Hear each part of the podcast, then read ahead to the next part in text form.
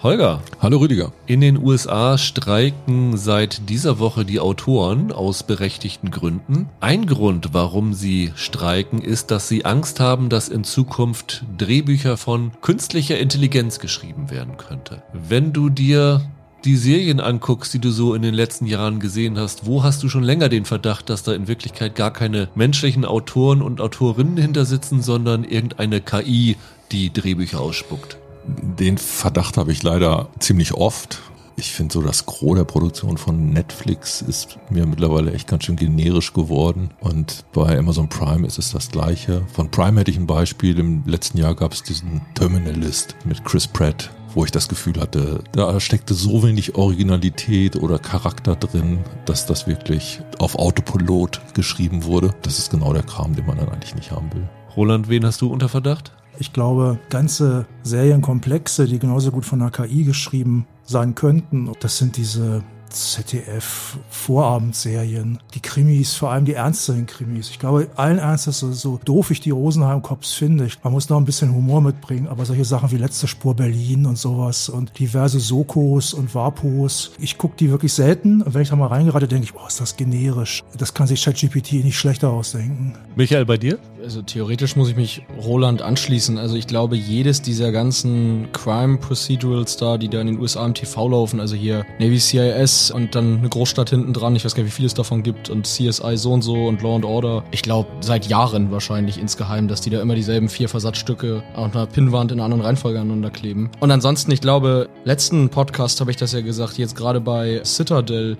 hat man den Eindruck, die haben wirklich jede dieser Folgen irgendwie von ChatGPT schreiben lassen, weil wie sich da Richard Madden und Priyanka Chopra Jonas miteinander unterhalten, das kann nicht von Menschen stammen, so redet keiner miteinander. Ich dachte, ChatGPT hat's umgeschrieben. Das muss originär von da kommen, also das ist gruselig. Ich habe ja Apple unter Verdacht, dass die vor unseren Augen im Laufe einer Staffel ein Experiment gestartet haben und die gesamten Autoren gegen KI ausgetauscht haben. Und das ist eine Serie, die ich im letzten Quartal noch auf meinen Top 5 hatte, nämlich Ted Lasso.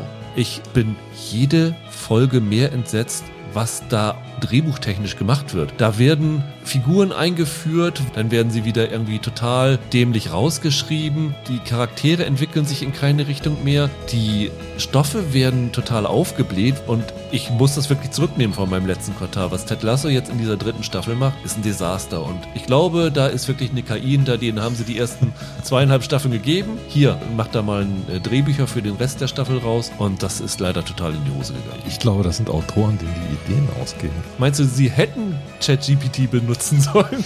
Nee, auf gar keinen Fall. Aber da kriegt jetzt mit Apple der Streamingdienst es ab, der eigentlich für die originellen Entwürfe stand. Ja, aber für das, was sie mit meiner Lieblingsserie gemacht haben, haben sie das hochverdient, einen auf den Deckel zu kriegen. Hallo und herzlich willkommen zu einer neuen Ausgabe von Serienweise. Mein Name ist Rüdiger Meier und ich begrüße ganz herzlich Roland Kruse. Hallo. Holger Lübgemann. Einen wunderschönen guten Tag. Und Michael Hille. Hallo, grüßt euch. Ja, heute wieder zumindest kurzzeitig in großer Runde, denn wir sprechen über die zweite Staffel von Sweet Tooth, die letzte Woche schon gestartet ist und erfüllen damit einen Wunsch von Anna, die letzte Woche gefragt hat, wann wir denn drüber sprechen. Wir hätten es gerne auch schon letzte Woche ja. getan, es gab nur leider vorab nichts zu sehen. So ist es. Und das hatte den schönen Effekt, dass wir irgendwie alle das schon sehen konnten und weil wir eigentlich alle von der ersten Staffel Sweet Tooth ganz angetan waren, sind wir hier nochmal wieder in größerer Runde zusammen. Das Panel wird dann aber mit der Zeit immer kleiner. Roland verabschiedet sich als erstes. Dann sprechen wir nur noch zu dritt über die neue neue Apple Science-Fiction-Serie Silo, die bei Holger auf seiner Vorschauliste gestanden hat und gucken, ob die seine Erwartungen erfüllt hat. Und dann geht Holger von dannen und Michael und ich bleiben und sprechen dann noch über Queen Charlotte, A Bridgerton Story, das Prequel zu Bridgerton als äh, Miniserie, das jetzt heute bei Netflix kommt. Und wir sprechen über White House Plumbers, die zweite Watergate-Serie nach Gaslit in den letzten zwei Jahren, die bei dir auf deiner Vorschauliste gestanden hat. Ja, ich glaube zum zweiten Mal hintereinander schon. Ja, die ist äh, ziemlich lange und ziemlich oft verschoben worden. Jetzt ja. kommt sie tatsächlich wirklich bei Wow. Aber lasst uns doch mal beginnen mit Sweet Tooth. Eine Adaption eines Comics von Jeff Lemire, Lemire. Lemire, Entschuldigung, das ist ein Kanadier, ne? Die du gelesen hast. Ja, ich habe es nicht komplett gelesen bislang. Ich habe es gelesen ungefähr bis zum Ende der ersten Staffel quasi, dem Äquivalent. Wobei der Comic ist ja teilweise sehr anders. Kanntet ihr die Comics vorher? Nee. Ich kenne den Comic-Autor, aber Sweet Tooth selber nicht. Für mich war es auch völliges Neuland, aber ich war sehr, sehr angetan von der ersten Staffel. Roland, da hatten wir damals einen Podcast gemacht. Michael, du fandst die erste Staffel auch klasse? Klasse vielleicht nicht, aber ich fand, die hatte eine richtig tolle Atmosphäre. Die hat mir gut gefallen beim Gucken. Mit der Geschichte hatte ich manchmal ein paar Probleme, aber die hat cool ausgesehen und hat sich gut runtergucken lassen, fand ich. Und Holger, bei dir? Mir hat sie gefallen. Ich fand die schön. Ich fand das eine Überraschung. Das ist eine Geschmacksrichtung, die nicht so oft abgedeckt wird. Ich glaube überhaupt das einzige Endzeitdrama mit der FSK 12, das mir einfällt bei den Streamingdiensten. ja, das ist das seltene Beispiel einer Dystopie, die einen positiven Blick auf die Welt dann doch hat, also irgendwie so einen optimistischen Unterton dabei hat. Nämlich es geht um unsere Welt wahrscheinlich, in der vor zehn Jahren ein großes Virus ausgebrochen ist. Im Englischen nennen sie das Ereignis The Great Crumble und dieses Virus hat dazu geführt, dass die Menschheit extrem dezimiert worden ist. Ähm, ich weiß gar nicht, wie viel. 90 Prozent. 90 Prozent so viel der Menschheit sind gestorben. Und ein Nebeneffekt dieser Pandemie ist gewesen, dass alle Kinder, die seither geboren sind, als Mischwesen aus Mensch und Tier geboren worden sind. Und das hat dazu geführt, dass die überlebenden Menschen diese Hybriden dafür verantwortlich machen, dass diese Pandemie ausgebrochen ist und sie zu Freiwild, haha, erklärt haben. Der Protagonist der Geschichte ist ein zehnjähriger Junge, Gus heißt er, wird gespielt von Christian Convery, der mit seinem Vater im Wald aufgewachsen ist. Der Vater ist dann gleich in der ersten Folge der ersten Staffel gestorben und der Gus machte sich dann auf in die große weite Welt vom Yellowstone Park aus, wo sie gelebt haben, um seine Mutter zu suchen, die er irgendwo, ich glaube, in Colorado ursprünglich vermutet. Und er bekommt dann auf seiner Reise einen, ja, mehr oder weniger unfreiwilligen Begleiter, Tommy Jeppard, einen schwarzen Hühnen, wird gespielt von Nonso Anosi, der wirklich ein Herz aus Gold hat und zu seinem großen Beschützer und eigentlich auch besten Freund auf dieser Reise wird. Und zusammen erkunden sie die Welt und ja, treffen dann auf Menschen, die freundlich gesinnt sind und manche, die weniger freundlich gesinnt sind. Am unfreundlichsten würde ich sagen, ist ein Mann namens General Abbott, gespielt von Neil Sandilands. Das ist so ein Militärtyp, der ja Jagd auf die Hybriden macht und an seiner Seite ein Wissenschaftler Dr. Singh hat, gespielt von Adil Akhtar, der hofft, mit Hilfe der Hybriden ein Gegenmittel gegen das Virus zu finden. Natürlich hat das zur Folge, dass die Hybriden bei seinen Forschungen draufgehen, aber er hat auch ein sehr persönliches Motiv dafür, weil seine Ehefrau ist nämlich infiziert und er hofft, dass er sie dann dadurch retten kann. Und ja, die erste Staffel endete damit, dass der Gas von dem Abbott gefangen gehalten wird und dass der Tommy Jeppard schwer verletzt zurückgeblieben ist und dann gab es noch ein junges Mädchen namens Bear, gespielt von Stefania Lavioen, die hatte eine sogenannte Animal Army gegründet, die sich dafür einsetzt, dass sie die Hybriden retten wollen. Ich weiß gar nicht, wo ist sie am Ende der ersten Staffel zurückgeblieben? Die hatte eine Schlacht verloren, ne? Auf jeden Fall waren Tommy und Bear, die auch eine gewisse Zeit zusammen verbracht haben, auseinandergerissen. Die sind alle getrennt, ja. Und sie versuchen jetzt auf individuelle Art und Weise einen Plan zu schmieden, wie sie den Gas, der mit vielen anderen kleinen Hybriden in so einem ehemaligen Zoo gefangen gehalten wird, wie sie den befreien können. Und das ist die Ausgangslage dieser zweiten Staffel. Du hast den zweiten Band auch noch nicht gelesen, Roland. Du weißt also auch nicht, ob diese zweite Staffel dann auch so diesen zweiten Komplex dieser Geschichte abbildet? Also ich weiß ungefähr, was passieren wird. Soweit ich das beurteilen kann, kann ich sagen, dass diese zweite Staffel deutlich stärker am Tonfall der Vorlage ist, weil er ist ja deutlich düsterer. Was auch der Grund ist, warum ich den damals erstmal abgebrochen habe, weil ich da nicht so in the mood für war. Also der ersten Staffel, der wurde ja sogar in deutschen Kritiken Zuckerguss vorgeworfen. Das ist vielleicht ein bisschen zu viel gesagt, aber die ist ja schon sehr heiter teilweise und optimistisch und ähm, das ist ja jetzt nicht so, das ist schon eher eine typische Endzeitwelt, was wir jetzt hier so erleben und ich fand es irgendwie ganz gut, dass denn doch relativ viele Elemente, die variiert werden, aus dem Comic aufgegriffen werden. Also da wird allerhand variiert und aufgegriffen. Ich bin gerade ganz irritiert. Ich glaube, ich weiß so ein bisschen, was du meinst, aber ich hatte hatte jetzt in Staffel 2 nicht das Gefühl, dass das jetzt vom Tonfall typisch Endzeitserie ist. Also ich habe schon das Gefühl gehabt, das bleibt eigentlich weiterhin die eine Endzeitserie, die man halt auch mit der ganzen Familie gucken könnte. Also den Eindruck hatte ich eigentlich schon, dass das doch sich da anschließt. Ja, das kannst du, aber gleichzeitig ist es auch so, dass du bei General Abbott, das ist quasi die klar denkendere Version von sowas. Der Typ aus Mad Max 2, der Anführer, das ist quasi hier die Intello-Version davon, wenn man so will. Das meine ich mit, ist es typischer. Es gibt einen ganz klaren Gegner, wie die Leute auch miteinander umgehen. Also das hat alles so einen Rocker- und Militärtonfall. Rocker und Militär verbinde ich schon sehr stark mit Endzeitwelten. Gerade so mit dieser Mad Max-Variante. Du hast auch überhaupt nicht mehr, finde ich, nicht mehr dieses, dass der Gast dann irgendwie trotzdem so gut drauf ist und die Welt genießt und die Erwachsenen auch mitreißt. Das finde ich fehlt hier. Ich finde, das zerfällt halt in, in anderer Art und Weise. Du hast jetzt einige Motive, die sehr viel klarer und stärker diesem Endzeit-Genre zugeordnet werden können. Das ist, sind diese Last Men, alles um diese, diese Bürgerwehr und diese Machtfantasien von diesem Abbott, was sich darum dreht. Der andere düstere Teil des Plots ist der Verfall von diesem Dr. Singh auf der Suche nach einem Serum. Das ist ja die Figur mit dem großen moralischen Konflikt und mhm. diese Zuspitzungsszenen, die geben dem Ganzen was Düsteres. Auf der anderen Seite hast du jetzt aber auch diesen ganzen hybriden Kinderplot. Ja. Und da sind sie schon süßlich und ja. ich finde, da sind sie auch extrem süßlich. Da spielen sie komplett mit der Niedlichkeit dieser Figuren vom Schweinenäschen bis zu,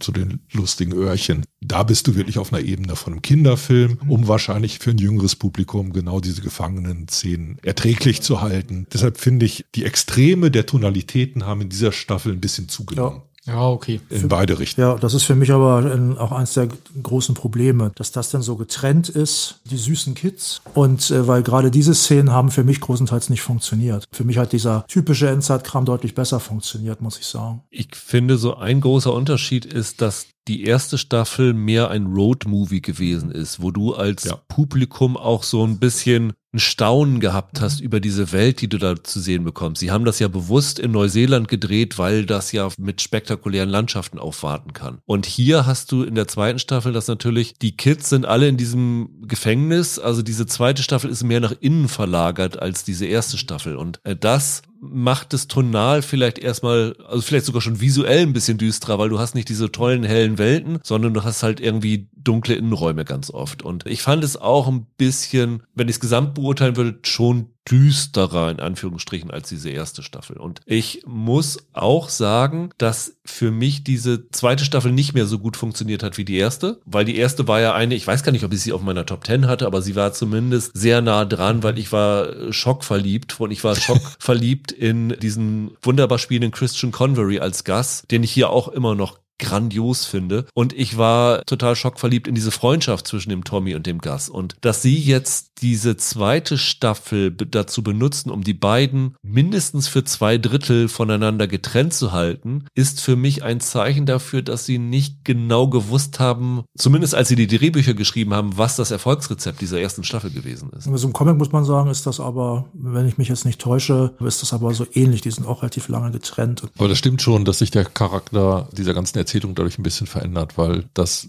Besondere dieser ersten Staffel war ja, das Ganze ist ja ein märchenhafter Tonfall und es ist ja eine magische Reise gewesen. Und das Sympathische und das Einnehmende an dieser Gastfigur war ja gerade die Naivität, mit der der auf jede Veränderung reagiert hat. Das war halt wirklich dieser kindliche Blick, der den Zuschauer mitgenommen hat. Und dadurch, dass es jetzt dieses Motiv der Gefangenschaft gibt, das sich lange durchzieht, genau die Trennung innerhalb der, der Freundschaft und du halt nicht vom Fleck kommst, weil alles eigentlich in diesem Zoo und irgendeinem Labor spielt, ist das schon so ein bisschen beschädigt, kann man sagen. Und ich kann verstehen, wenn den Leuten das missfällt. Ich fand es okay. Ich kann verstehen, wenn man daraus ableitet, dass das jetzt irgendwie ein, ein Tick schwächer ist. Aber was so den Unterhaltungswert angeht, habe ich für mein Sehen das Gefühl, dass sich nicht viel getan hat. Bei mir ist es ein bisschen anders, um ehrlich zu sein. Ich fand die zweite Staffel, glaube ich, einen Tick besser als die erste. Ich fand das sogar ziemlich beeindruckend, dass sie es geschafft haben, viele der Nebenfiguren jetzt stärker auszubauen, denen mehr Raum zu geben, ohne dass sie damit gleichzeitig der vorherigen Hauptfigur sozusagen tatsächlich was wegnehmen. Ich finde, der hat immer noch gute Momente. Das stimmt, dass durch seine Gefangenschaft das eine andere Erzählung ist als vorher. Aber ich finde, die schreiben dem tolle Szenen. Ich finde, der kriegt Momente, die richtig gut sind. Und gleichzeitig kriegen so ganz viele Figuren jetzt ein Spotlight, die das vorher nicht so hatten, die so ein bisschen am Rand existiert haben. Und jetzt ironischerweise gerade den Plot mit den süßen Kindern sozusagen, in Anführungszeichen. Ich fand den richtig unterhaltsam. Ich hatte da wirklich Spaß mit. Ich kann das jetzt nur so in, in Teilen nachvollziehen. Also ich weiß, was ihr meint, dass es da einen Shift gibt, dass das jetzt auch, Rüdiger hat ganz recht, kein, kein Road-Movie mehr ist vom Prinzip her und dass das eine andere Art von Erzählung ist. Aber ich fand es richtig gut. Ich glaube, das Problem ist, dass die Tonalität dieser verschiedenen Szenen so weit auseinander geht, dass jeder andere Sachen hat, die einem vielleicht nicht so gefallen können. Weil mir geht es zum Beispiel auch eher so wie dir, Michael, dass ich diese Szenen mit den Kids gar nicht so schlimm fand. Mir ging dieser General Abbott total auf den Geist. Ich fand das so eine Klischee-Bösewicht-Figur. Das ist eine Abziehfigur, finde ich auch. Und das hat mir nichts gegeben. Und da war ich ein bisschen unglücklich damit, immer wenn der im Bilde war. Und ich hatte mir eigentlich gehofft, dass die Kids relativ schnell rauskommen und es dann doch wieder so eine, von mir ist auch eine Fluchtcharakteristik gibt, aber ein bisschen weg von diesem Abbott sich entwickelt. Also das war zum Beispiel der Teil, der mir nicht gefallen hat. Roland, dir hat dann der Teil mit den hybriden Kindern nicht gefallen. Für Abbott muss ich erstmal eine Lanze brechen. Ich mag die Figur. Also das ist ein, ist ein ganz schlimmer Bösewicht, aber ich finde den gut und ich finde, das ist für einen Sci-Fi-Schurke, also im dystopischen Sinne, der gerne ein Rockstar wäre, glaube ich, wenn er seine Brille da immer trägt und so. Ich finde den Darsteller auch gut. Das ist eine Figur, wo ich auch verstehen kann, dass Leute vor der Angst haben. Der hat auch sowas von Captain Hook, sowas leicht Belustigendes. Da schließe ich mich total an. Ich finde, das ist ja ein Over-the-Top-Show. Ja. In der ganzen Art, wie der gespielt und präsentiert wird. Mir gefällt sowas. Ich mag Bösewichte, die richtig Spaß am Böse sein haben. Und das sehe ich in dem. Und ich finde auch, ich finde, der funktioniert eigentlich eigentlich ganz gut. Ich finde, der funktioniert hier auch noch besser, als äh, das in der ersten Staffel aufgebaut war. Also mit den Kindern muss ich sagen, ja. Naja, zum einen ist es schon mal so, dass die Kinder nicht alle gleich gut geschminkt bzw. getrickst sind, finde ich. Die Tricks sind hier ein bisschen besser, glaube ich, als in der, in der, in der ersten. Aber gleichwohl das ist halt immer so ein bisschen der Reiz von solchen Sachen wie Sweet Tooth oder auch Mandalorian oder so, dass du eigentlich eine Sci-Fi-Serie um einen harten Krieger guckst. Mhm. Der hat dann aber so ein Kawaii-Geschöpf dabei. Das ist für mich der Reiz dabei. Und das ist dann nochmal anders als bei sowas, vergleichen, sagen wir mal, Leon der Profi oder sowas mit äh, Jean Renault und der ganz jungen Natalie Portman, was in so eine entfernt ähnliche Richtung vielleicht geht. Aber der Hirschbub und Baby Yoda, die sind halt ultra niedlich. Das ist halt äh, nochmal was anderes, was Neues auch, was man eher vielleicht auf dem Anime kennt oder so bisher. Da habe ich halt dran Spaß. Aber wenn ich jetzt diese Kids da unter sich, da habe ich teilweise wirklich das Gefühl, ich möchte eigentlich keine Serie gucken, die in diesen Momenten wie eine Kinderserie wirkt. Also ich kann mir davor gerade speziell in der ersten Folge. Ich, ich muss jetzt erstmal dazu sagen, ich glaube, ich klinge ja sehr negativ. Ich habe die gern geguckt. Ich habe dann kurz danach erfahren, dass es halt nur noch eine Staffel gibt und ich finde das gut. Drei Staffeln sind prima. Es muss auch ja. noch eine Staffel her. Das muss auch noch gemacht werden, finde ich gut. Dass die nicht sagen, ja, wir machen, haha, wir haben noch Ideen für fünf Staffeln. Nein, um Gottes Willen. Das ist jetzt der Mittelteil, erzählt das zu Ende. Ich habe das gern geguckt. Ich fand, bis auf die erste Folge, durch die ich mich echt ein bisschen gequält habe, muss ich sagen, ich fand die Folgen großenteils spannend. Ich habe das gerne weggebinged. Alles okay. Aber gerade in der ersten Folge gibt es halt lange Szenen, mit denen, wo die Kinder unter sich sind. Ich muss musste da an eine Szene denken aus The Royal Tenenbaums die ich immer wieder gerne zitiere, wo ein Theaterstück aufgeführt wird von den Tannenbaum-Kindern. Und die Kinder haben Tiermasken auf. Und dahinter wird Gene Hackman, das ist so, so der Patriarch von den Tannenbaums, der wird dann gefragt von den Kindern, ja, wie fandst du das Stück? Und dann sagt er so, ja. Und dann sagen die, wie fandst du denn die Darstellung? Und dann sagt er, ja, die Darstellung, das waren halt Kinder mit Masken. Und dann sind die beleidigt. Und da musste ich so ein bisschen dran denken, ehrlich gesagt. Also es ist ein bisschen hart jetzt, nicht? weil wie gesagt, ich, ich mochte das. Aber irgendwie haben mich diese Szenen nicht richtig gekriegt, obwohl ich zum Beispiel den kleinen Elefantenjungen sehr mochte und auch adaptieren würde. Ich fand den kleinen Maulwurfjungen super. Der Maulwurfjunge ist eine der Figuren, die ich dazu rechnen würde, was Michael meinte, die mehr, die ist, der ist ja, der ist ja im ersten Teil schon dabei, ja. die hier ein bisschen mehr äh, Profil bekommen und die ein bisschen sympathischer dadurch auch werden, tatsächlich, finde ich. Der Bobby heißt er. Das stimmt, ja. Bin ich halt ein bisschen kaltherzig in diesem Fall, weiß ich nicht, aber dieses kleine Vogelmädchen, was immer Piep Piep sagt und Kräh Kräh, ach, das ist mir alles Kinder mit Masken, sorry. Ich glaube aber, wir müssen tatsächlich nochmal das unterstreichen, was du eben gesagt hast, Roland, dass wir alle zwar was an der Serie zu meckern haben an dieser Staffel, aber im Grunde diese Staffel trotzdem gerne geschaut haben, oder? Ich finde, das verweist wieder darauf, dass die doch ein ziemliches Alleinstellungsmerkmal hat, weil mir fällt niemand anderes ein, der auch nur was ähnliches macht ja, im Moment. Das stimmt. Ich finde, das ist schon eindeutig eine Comic-Verfilmung vom Stoff. Das schafft aber so eine Zwischenwelt. Ja. Das ist eine ganz komische Mixtur aus aus Fantasy Ja. und so einem Endzeit-Genre, die gewinnt immer noch dadurch, dass sie ein Maß an Originalität hat, dass sie abhebt von, von der Konkurrenz. Ich glaube, das zieht mich so ein bisschen zu, zu dem Stoff, dass ich da wirklich etwas sehe in einer Mixtur, die ich, die ich sonst nirgends finde. Da würde ich mich total anschließen tatsächlich. Ich musste an einigen Stellen manchmal komischerweise an Sandman denken, obwohl das eine ganz andere Geschichten sind. Aber da hast du ja auch so Urban Fantasy und so, so eine seltsame Mischung, auch sehr originell tatsächlich. Und ich finde es auch weiterhin originell. Das ist schon, das, das, das schließe ich mich an, das stimmt schon. Ich hätte noch eine Frage in die Runde. Gab es für euch Figuren, die in dieser Staffel nicht funktioniert haben? Gar nicht, meinst du? Ja, wo ich so dachte, was machen sie denn damit? Das Vogelmädchen, oder Roland? Naja, das Vogelmädchen ist ganz putzig, aber nee, so weit würde ich aber eigentlich nicht gehen jetzt. Okay, ich löse auf. Was ich damit eigentlich meine, ist diese Hybridenmama. Amy, Eden. Die hat mich geradezu genervt, jedes Mal, wenn, wenn die im Bild war. Ich fand die Motivation der Figur und ihren Umgang, zum Beispiel mit dem Tommy, das knirschte für mich alles. Ihr Arc, ihre Reise innerhalb dieser Staffel ist für mich immer uninteressanter geworden. Mit der hatte ich wirklich meine Probleme. Nee, fand ich okay, muss ich sagen. Ich fand aber auch, die war in der ersten Staffel eine interessantere Figur als jetzt in der zweiten Staffel. Ja, vielleicht ist es einfach das, dass man plötzlich denkt, die Handlung geht in eine Richtung, das, das verblasst, was an dem mal interessant Sie war. hatte in der ersten Staffel eine spezifische Rolle, weil sie war die Figur, die jetzt diese hybriden Kinder aufgezogen hat. Sie war halt die Hybridenmama, wie du schon sagst. Jetzt in dieser zweiten Staffel ist sie nur eine von vielen, die versucht, diese Hybriden zu befreien. Und dadurch gibt es natürlich, was die Motivation angeht, viele Doppelungen mit anderen Figuren und deswegen wird sie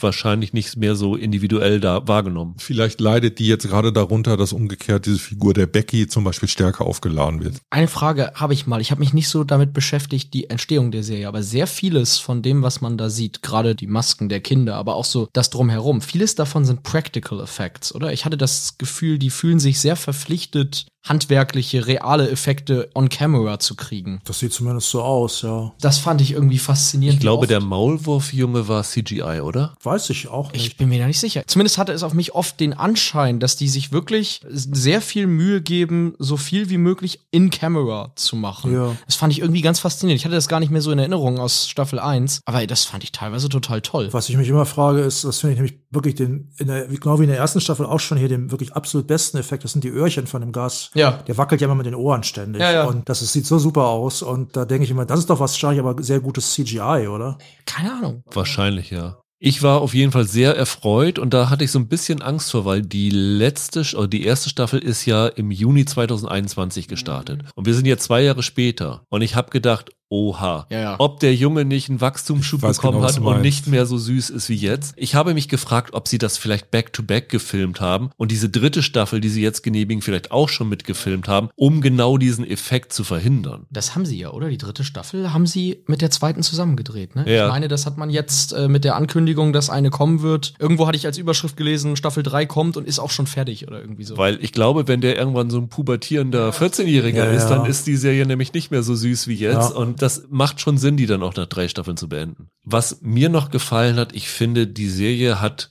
bei all ihrer Süßlichkeit, aber auch oft ganz kluge und interessante philosophische Aspekte dabei, oder? Ich habe zwischendurch gedacht, diese Serie ist quasi das, was Spock sagt. Er sagt ja irgendwann, das Wohl von vielen, es wiegt schwerer als das Wohl von wenigen oder eines Einzelnen. Ja, ja. Und gerade diese zweite Staffel ist eigentlich die Ausarbeitung von diesem Ding, weil das fand ich so als inneren Konflikt von mir so ganz interessant. Du hast ja auf der einen Seite diesen Dr. Singh, der setzt das Leben seiner Frau über das Leben der hybriden Kinder. Ja. Und wir finden ihn dafür scheiße. Nee, eben nicht. Also das ist tatsächlich, was du sagst, das ist tatsächlich die große, sag ich mal, philosophische Figur da eigentlich. Und er, ich glaube, er will auch nicht nur seine Frau retten, er sucht ja ein Heilmittel für alle eigentlich letztlich dann auch. Und das ist genau die Figur, bei der ich mich frage, was hätte ich gemacht in der Situation? Ja. Und ich kann seine auch teilweise ja sehr harten Entscheidungen tatsächlich nachvollziehen. Das ist halt ne, das Gute. Das andere, was ich aber auch spannend finde, ist halt, dass wir als Publikum uns aber dann auf die Seite der hybriden Kinder sagen und das, ihr könnt jetzt nicht mit denen Experimente machen, die müssen leben. Aber andererseits wird ja durch diese Experimente versucht,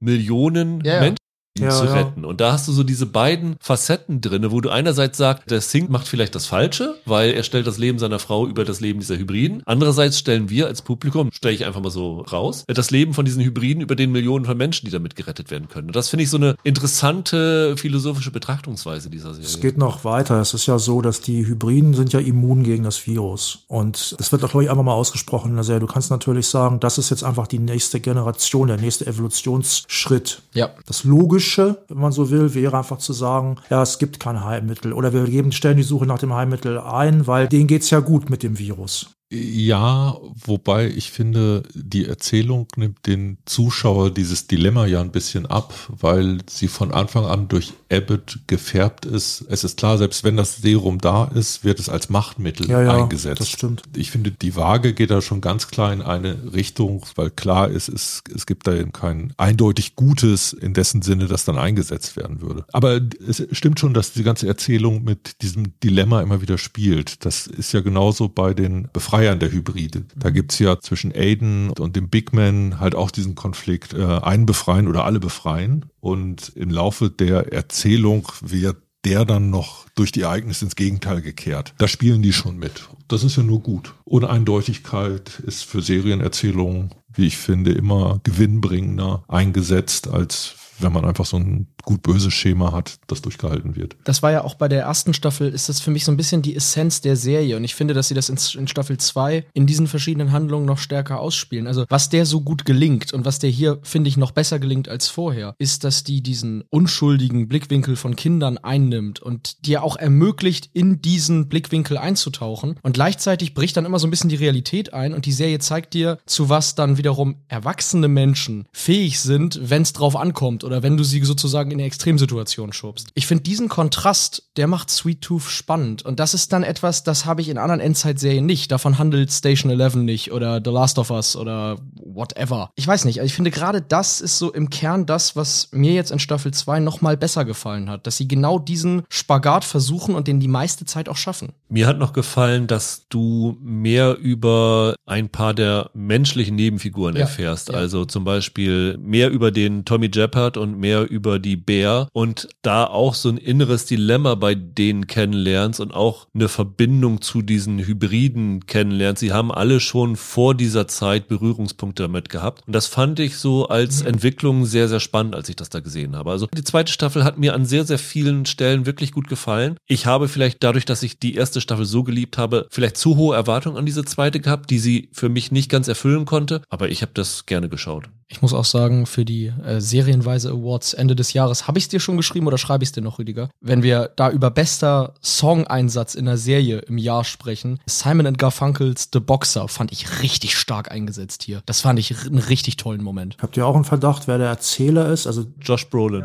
äh, James Brolin. Das muss ich jetzt, dass jetzt ein Schlaumeier das sagt, das war mir klar. Ich, meine, ich glaube, das ist eine Figur, die wir schon kennen. Ja. Okay. Und da deutet vieles drauf hin. Und ist das Ganze eine Debatte von Queer? Also du meinst so im Sinne von wie die, wie die X-Men-Filme, dass die Kinder halt anders sind. Genau. Ich glaube, da kannst du ganz, ganz viel Ja, reininterpretieren, ja. was du da sehen Ich willst. finde eigentlich, dass das hier, wenn, dann nur sehr stark abstrahiert so ist. Also es geht um Anderssein, ja, und das kann man natürlich darauf beziehen. Aber das ist dann halt in anderen Kontexten, wie zum Beispiel X-Men, also ich sag, wie X-Men 2 gibt es diese berühmte Szene, wo der Iceman von seinen Eltern ge gefragt wird, warum kannst du nicht normal sein? Ja, ja. Das ist halt da deutlich stärker als hier. ja ich finde, das steckt auch drin. Eine kritische Sache möchte ich dann zumindest auch sagen. Roland hat das vorhin angesprochen. Jetzt kommt noch eine Staffel und das ist an sich was Gutes, dass sie nicht sagen, ja, hier fünf, sechs machen wir noch.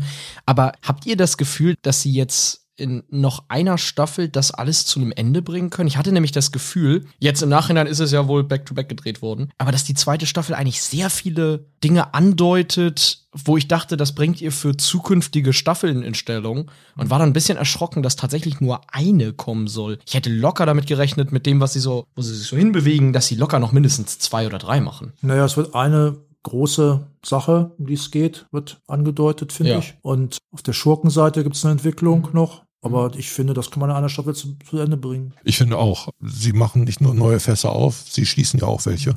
Und mit der Summe der geschlossenen Fässer am Ende der Staffel glaube ich schon, dass klar ist, in welche Richtung die nächste geht. Und da sehe ich jetzt aber auch nicht so viel Plot vor ihnen, dass das nicht äh, erklärbar wäre. Ich glaube auch, sie können anders als nach der ersten Staffel, wo sie ja durch diese Gefangennahme von Gas unmittelbar daran anschließen mussten, nach der zweiten Staffel vielleicht auch so einen kleinen Zeitsprung machen und die Figuren an einen anderen Ort zu Beginn der Staffel setzen. Das deutet sich ja an, dass es auch wieder so vielleicht so einen Roadmovie-Charakter haben wird, dass du da nicht so viel von erzählen musst, sondern sie schon an einen fortgeschrittenen Ort ihrer Reise führst. Und ich glaube auch, dass es in einer Staffel machbar ist. Okay, ja, ich hatte so zwei, dreimal das Gefühl zum Ende der Staffel hin, nein, nein, nein, schiebt es jetzt nicht auf auf später. Erzählt es jetzt, aber ähm, gut, dann ich, ich nehme euch beim Wort, dann glaube ich euch genau. Und dann hören wir uns wahrscheinlich in einem Jahr schon, wenn sie Back-to-Back gedreht haben, also so lange kann es ja nicht dauern, Sehr gern. wieder und analysieren, wie die Serie zu Ende gegangen ist und sind hoffentlich dann wenigstens genauso positiv wie jetzt, vielleicht sogar noch begeisterter. Und ja, ich hoffe, wir haben damit Annas Geschmack getroffen, weil die hatte, glaube ich, geschrieben, sie hat da gerade erst reingeschaut und mal gucken. Also ich glaube letztendlich, ihr werdet da auch glücklich sein, wenn ihr die erste Staffel mochtet. Vielleicht die Ansprüche nicht ganz so hoch schieben, aber es ist immer noch eine sehr unterhaltsame Serie. Noch eine Nerd-Anmerkung.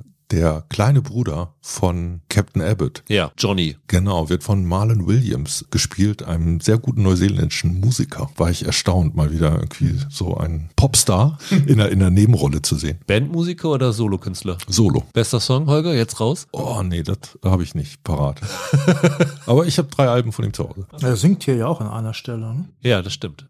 Ja, Roland, dann verabschieden wir uns von dir und hören uns hoffentlich in den nächsten Wochen mal wieder. Und ja, bis dahin, macht's gut. Macht's gut. Tschüss. Dann kommen wir zu Silo, der neuen Apple TV Plus Sci-Fi-Serie, die heute mit den ersten zwei Folgen gestartet ist und die restlichen acht Folgen dann im Wochenrhythmus bis 30. Juni ausstrahlt. Und das war ja eine Serie, Holger, die bei dir auf der Vorschauliste stand, richtig? Ja, habe ich mich sehr darauf gefreut. Also zum einen, weil ich eh Sci-Fi-Freund bin, aber in diesem speziellen Fall auch noch deshalb, weil ich die Buchvorlage gelesen habe. Ist zwar schon Jahrzehnt her, aber das hat mir damals sehr gefallen. Deshalb war das so ein Stoff, auf den ich gewartet habe, dass eine Adaption kommt. Die Buchvorlage war damals von Hugh Howey. Genau. Wobei man vielleicht Buch nochmal präzisieren muss, weil es ist nicht erst in gebundener Form erschienen, sondern es war so ein Self-Publishing-Phänomen, richtig? Ja, Amazon hat ja irgendwann angefangen, dieses KDP, Kindle Direct Publishing, dass man E-Books über die Plattform quasi verlegen kann. Und in gewisser Art und Weise ist dieser Hugh Howey mit der Silos-Reihe der erste Weltbestseller, der dadurch zustande gekommen ist. Das Ding wurde als E-Book ein Hit, ein riesiger Hit. Dann hat er noch einen Millionendeal abgeschlossen mit einem klassischen Publisher, der in den USA irgendwie die Printrechte erworben hat da war es dann genauso ein großer Erfolg und das hat dazu geführt, dass er die Rechte weltweit verkaufen konnte. Und ich glaube, allein in der Printfassung sind zwei Millionen Exemplare verkauft worden. Das ist schon ganz schön irre. Wobei es ja angefangen hat als Kurzgeschichte, ne, die dann, zu der dann immer hinzugefügt wurde. Ja, genau. Dann irgendwann war es dann so viel, dass ein, dass dann am Ende drei Romane letztlich bei rauskamen insgesamt, oder? Stephen King hat sowas auch mal gemacht, dass Ja. er so einen Roman so häppchenweise, kapitelweise veröffentlicht hat. Und ich glaube, in der Veröffentlichungsform ist dieser Roman entstanden, was auch Konsequenzen übrigens für die Serie und deren Anfang hat, weil das erste Kapitel, den Piloten, den wir sehen, der basiert auf einer Short-Story. Das Interessante ist ja, dass er die Digitalrechte immer noch, glaube ich, für sich behalten hat. Er hat damals, glaube ich, mit dem Verlag, äh, mit dem er verhandelt hat, den hat er gesagt, also ihr könnt die Printrechte haben, aber die Digitalrechte, die behalte ich selber, hat dafür irgendwie auf eine sechs- oder siebenstellige Summe verzichtet. Aber ich glaube, wenn ich das irgendwo richtig gelesen habe, hieß es, dass er pro Jahr eine Viertelmillion allein noch mit den Digi Digitalverkaufen machen würde. Es ist echt ein irres Ding. Wool hieß es damals noch, ne? Also um den müssen wir keine Angst mehr haben. Der hat sein Glück gemacht äh, mit den Büchern. Und ich glaube, ich weiß nicht, ob das immer noch so ist, der hat irgendwann auch noch seinen kompletten Besitzstand abgestoßen, ist auf ein Boot gezogen und seitdem auf Weltreise. Der schreibt irgendwie auf einer Yacht, irgendwie sowas. Ja, ich habe irgendwo gelesen, dass er schon vorher auf einer Yacht umhergefahren sei und dann hat er seine Frau kennengelernt und ist sesshaft geworden. Und er hat gesagt, dass diese Silo-Geschichte, wo es ja darum geht, dass die letzten Menschen in einem 144 Stockwerke tiefen Bunker drinne sitzen und als einzigen Kontakt zur Außenwelt so ein großes Panoramafenster in der Cafeteria haben. Und er hat gesagt, als er damals von dem Boot runtergegangen ist und halt vorher die ganze Welt gesehen hat und dann nun irgendwo, ich weiß gar nicht, wo er da gewohnt hat, auf jeden Fall an einem Ort festsaß, war sein einziges Fenster zur Welt das Fernsehen und das Internet. Und er hat gesagt, dadurch bekommt man so einen verzerrten Blick von der Welt und das war mehr oder weniger seine Inspiration für diese Silo-Geschichten. Das fand ich ganz interessant. Ja, lass uns doch kurz erzählen, worum es geht. Also die Grundlage habe ich schon erzählt. Es gibt noch, wie viele Menschen? 10.000, 20.000? Irgendwann wird es genau gesagt, wie viele da drinnen wohnen. Ja, 10.000 plus. Ir irgendwann wird die genaue Zahl ja. 11.447. Dieser Silo ist seit mehr als 100 Jahren in Betrieb. Die Leute wissen gar nicht mehr, warum es diesen Silo gibt, beziehungsweise was außerhalb dieses Silos passiert ist. Sie wissen nur, irgendwo da draußen ist eine Katastrophe vorgefallen. Wenn man rausgeht, ist man automatisch tot. Also die Außenwelt ist unbewohnbar. Und sie haben sich dann in diesem Silo eine eigene Gesellschaft aufgebaut, die auch strikt hierarchisch ist. Also die obersten Schichten sind hier in Wirklichkeit auch die obersten Schichten. Also die Reichen sitzen im ersten Stock, was hier der oberste Stock ist. Und dann geht's immer weiter runter, Mittelschicht, bis dann ganz unten im 144. Stockwerk dann der Maschinenraum ist, wo die Arbeiterklasse ist. Und es gibt hier ein Mantra, nämlich niemand darf sich wünschen, dass er die Außenwelt sieht. Wenn jemand an diesem System des Silos zweifelt, muss er oder sie zur Strafe rausgehen und dann als Aufgabe bekommt er oder sie das Panoramafenster zu putzen, damit die Leute weiterhin sehen, dass es da draußen ganz schlimm ist und nicht dazu motiviert werden, auch rauszugehen. Ja, ich weiß gar nicht, ob man das so lesen muss, dass die quasi die Zustände im Silo ablehnen. Die sind als Gruppe, als Gesellschaft, als Gemeinschaft eingesperrt und natürlich kriegen die Leute dann äh, Koller und drehen teilweise durch. Also das, oft diese Population da drin übt das einen ungeheuren Stress aus. Und quasi dieses, Ventil dafür ist zu sagen, okay, ich halte das hier drin nicht mehr aus, ich will raus. Und das ist aber gleichzeitig halt wie das Todesurteil, weil was wir durch dieses Panoramafenster dann, äh, dann sehen, ist, wenn die Leute diesen geschützten Raum des Silos verlassen, verenden sie. Also man denkt sofort daran, da muss es noch irgendeine Form von Strahlung geben. Das ist halt so ein klassisches Endzeitdrama. Die Serie beginnt mit so einem Mantra, das so quasi das Vaterunser des Silos ist. Wir wissen nicht, was passiert ist. Wir wissen nicht, warum es den Silo gibt und geht so weiter und am Ende, wir wissen nicht, wann es da draußen wieder bewohnbar ist. Wir wissen nur, der Tag ist nicht heute. Das ist so dieses Mantra, das auch verlesen wird, wenn halt jemand nach draußen geschickt wird. Und unser Einstieg in die Geschichte ist ein Ehepaar. Das eine ist der, ja, der Sheriff des Ladens, Holston heißt der, wird gespielt von David Oyelowo und dessen Ehefrau Allison wird gespielt von Rashida Jones. Und über die beiden lernen wir noch so ein paar andere Dinge oder Regeln kennen, die es dort gibt. Nämlich die wünschen sich Kinder, aber um ein Kind zu bekommen, musst du erst einen Antrag stellen, weil der Lebensraum und die Nahrungsversorgung etc. sind begrenzt hier. Das heißt, die Population muss geregelt werden. Und wenn man Erfolg hat, dann bekommt man genau 365 Tage, um ein Kind zu zeugen. Wenn du es dann nicht schaffst, dann ist das perdu, dann wird es an den nächsten weitergereicht. Und äh, wir treffen die beiden in dem Moment, wo sie diese Zusage bekommen und verfolgen sie über dieses erste Jahr hinaus und wo sozusagen immer dieses Fenster immer schmaler wird und sie es nicht schaffen, ein Kind zu zeugen und dementsprechend die Frustration und halt dieser Lagerkoller unter ihnen auch immer mehr steigt. Und ich finde, das muss man sagen. Es kulminiert dann darin, dass die Allison sagt, sie will nach draußen gehen. Und sie wird in dieser ersten Folge dann auch rausgeschickt. Das ist das Ende der ersten Folge. Und der Holsten hat keine Ahnung, warum sie diesen Wunsch geäußert hat und was da draußen passiert. Was genau daraus folgt, wollen wir vielleicht nicht verraten. Das ist hier so ein Ding. Die erste Folge hat schon so ein paar Wendungen da drinne, die ihr wahrscheinlich schon kennt, über die wir normalerweise reden würden, aber in diesem Fall würde ich sie vielleicht ein bisschen aussparen. Was dann das zentrale Duo dieser Serie ist, ist, dass dieser Holston sich mit einer Juliet zusammentut. Die wird gespielt von Rebecca Ferguson und ist ja quasi die Scotty von dem Silo. Also sie ist dafür zuständig, dass der Generator unten im Keller läuft und die Stromversorgung für den Silo gewährleistet ist. Und sie hat einen heimlichen Freund, weil auch Beziehungen müssen hier genehmigt werden. Und der bringt sich um. Und sie fragt sich, warum er das getan hat und glaubt, dass er sich nicht umgebracht hat, sondern dass es Mord gewesen ist. Und kontaktiert deswegen den Sheriff und will ihn dazu bringen, Ermittlungen aufzunehmen. Und dann kommt es dazu, dass die beiden dann zusammenarbeiten und versuchen, die Hintergründe zu diesem Todesfall rauszufinden. Und im Verlauf der Ermittlungen immer mehr Fragen bekommen, ob das, was sie über den Silo und über diese Gesellschaft wissen, wirklich so die Wahrheit ist. Und viel mehr möchte ich über die Handlung gar nicht so erzählen, oder? Je weniger man weiß, desto ja, besser. glaube ich auch. Also es gibt noch ein paar wichtige weitere Nebenfiguren. Die Bürgermeisterin von dem Laden wird gespielt von Geraldine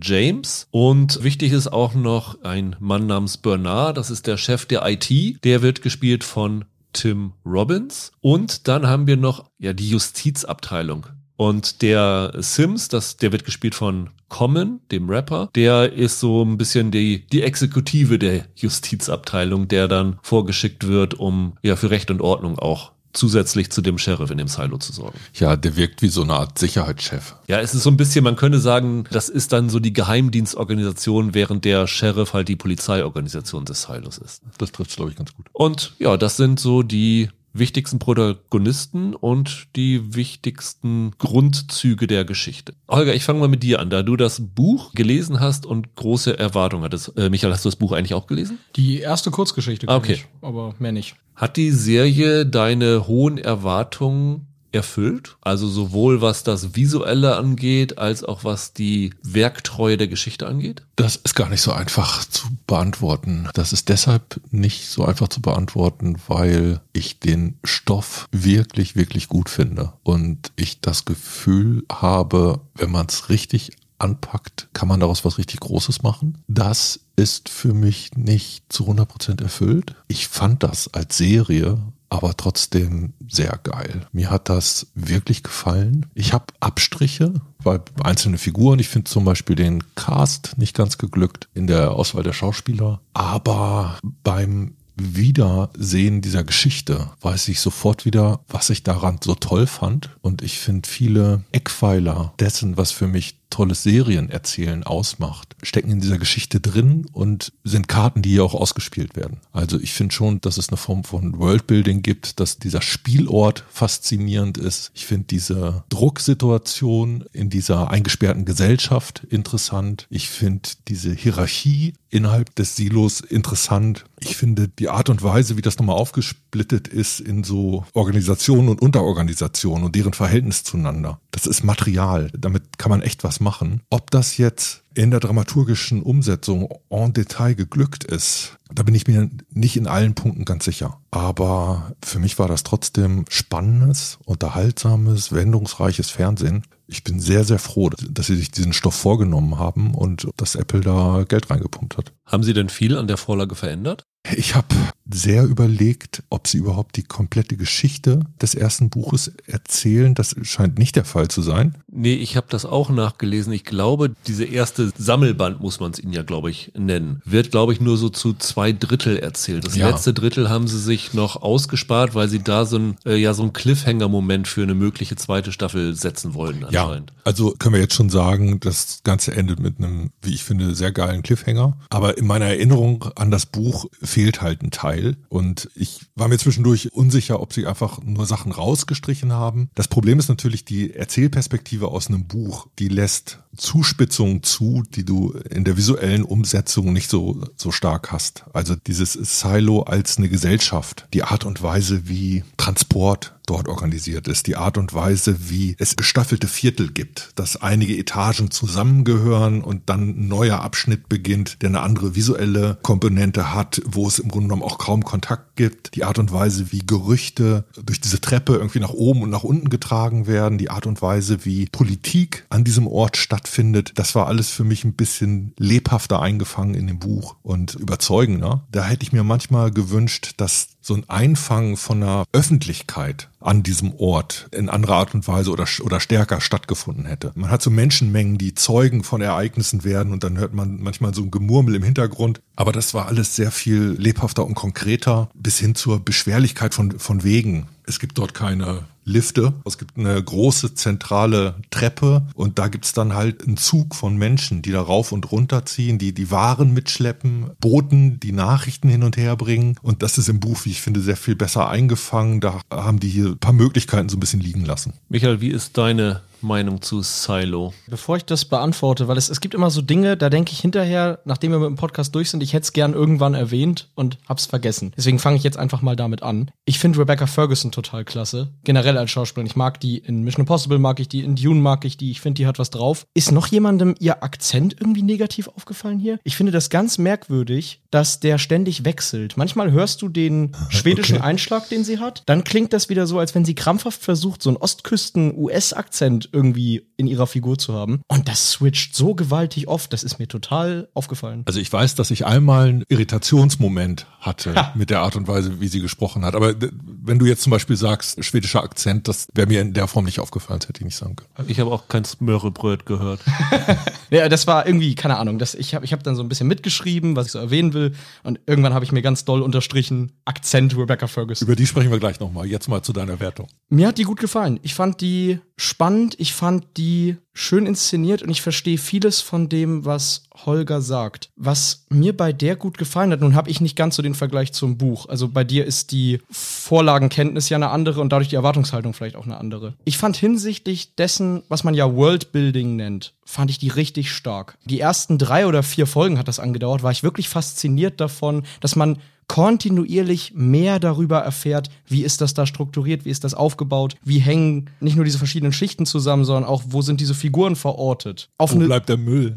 ja, genau. Und auf eine total organische Art. Nicht irgendwie mit diesen Expositionsdialogen, wo du gleich merkst, ah, jetzt erklären sie das dem doofen Zuschauer. Das haben die richtig, richtig stark gemacht. Und das, finde ich, macht eine gute Sci-Fi-Serie in der Regel für mich aus. Gerade wenn die so ein andersweltliches Konzept verfolgt. Da fand ich die wirklich stark. Und wenn mir hier Sachen vielleicht nicht ganz so gefallen haben, dann lag das meistens daran, ich habe so ab Folge 5 oder 6 immer darauf gewartet, dass es mich jetzt richtig kickt. Also dass jetzt der Moment kommt, wo ich denke, boah, wow, was stellt ihr mir da hin? Aber irgendwie gab es dann hier vielleicht einmal zu oft den Moment, dass ich dann doch dachte, na, das kenne ich aber irgendwie schon woanders her. Also auf andere Sci-Fi-Geschichten bezogen. Ich habe gleich am Anfang gedacht, als man so ein bisschen erfährt, wie Rüdiger das sagte, oberes Stockwerk, da leben die, die, die, das ist quasi die Oberklasse, die Reichen, unten sind dann die Arbeiter. Hatte ich sowas im Kopf wie High Rise zum Beispiel, der Sci-Fi-Roman, der das ja mit einem Hochhaus macht. Snowpiercer war ehrlich gesagt eine denkt man, Assoziation ich, ziemlich schnell. die man ganz oft hatte irgendwie. Und dann auch in der Art, wie die Geschichte sich dann später verläuft. Es gab dann immer wieder so Momente, wo ich dachte, oh ja, das ist jetzt so ein bisschen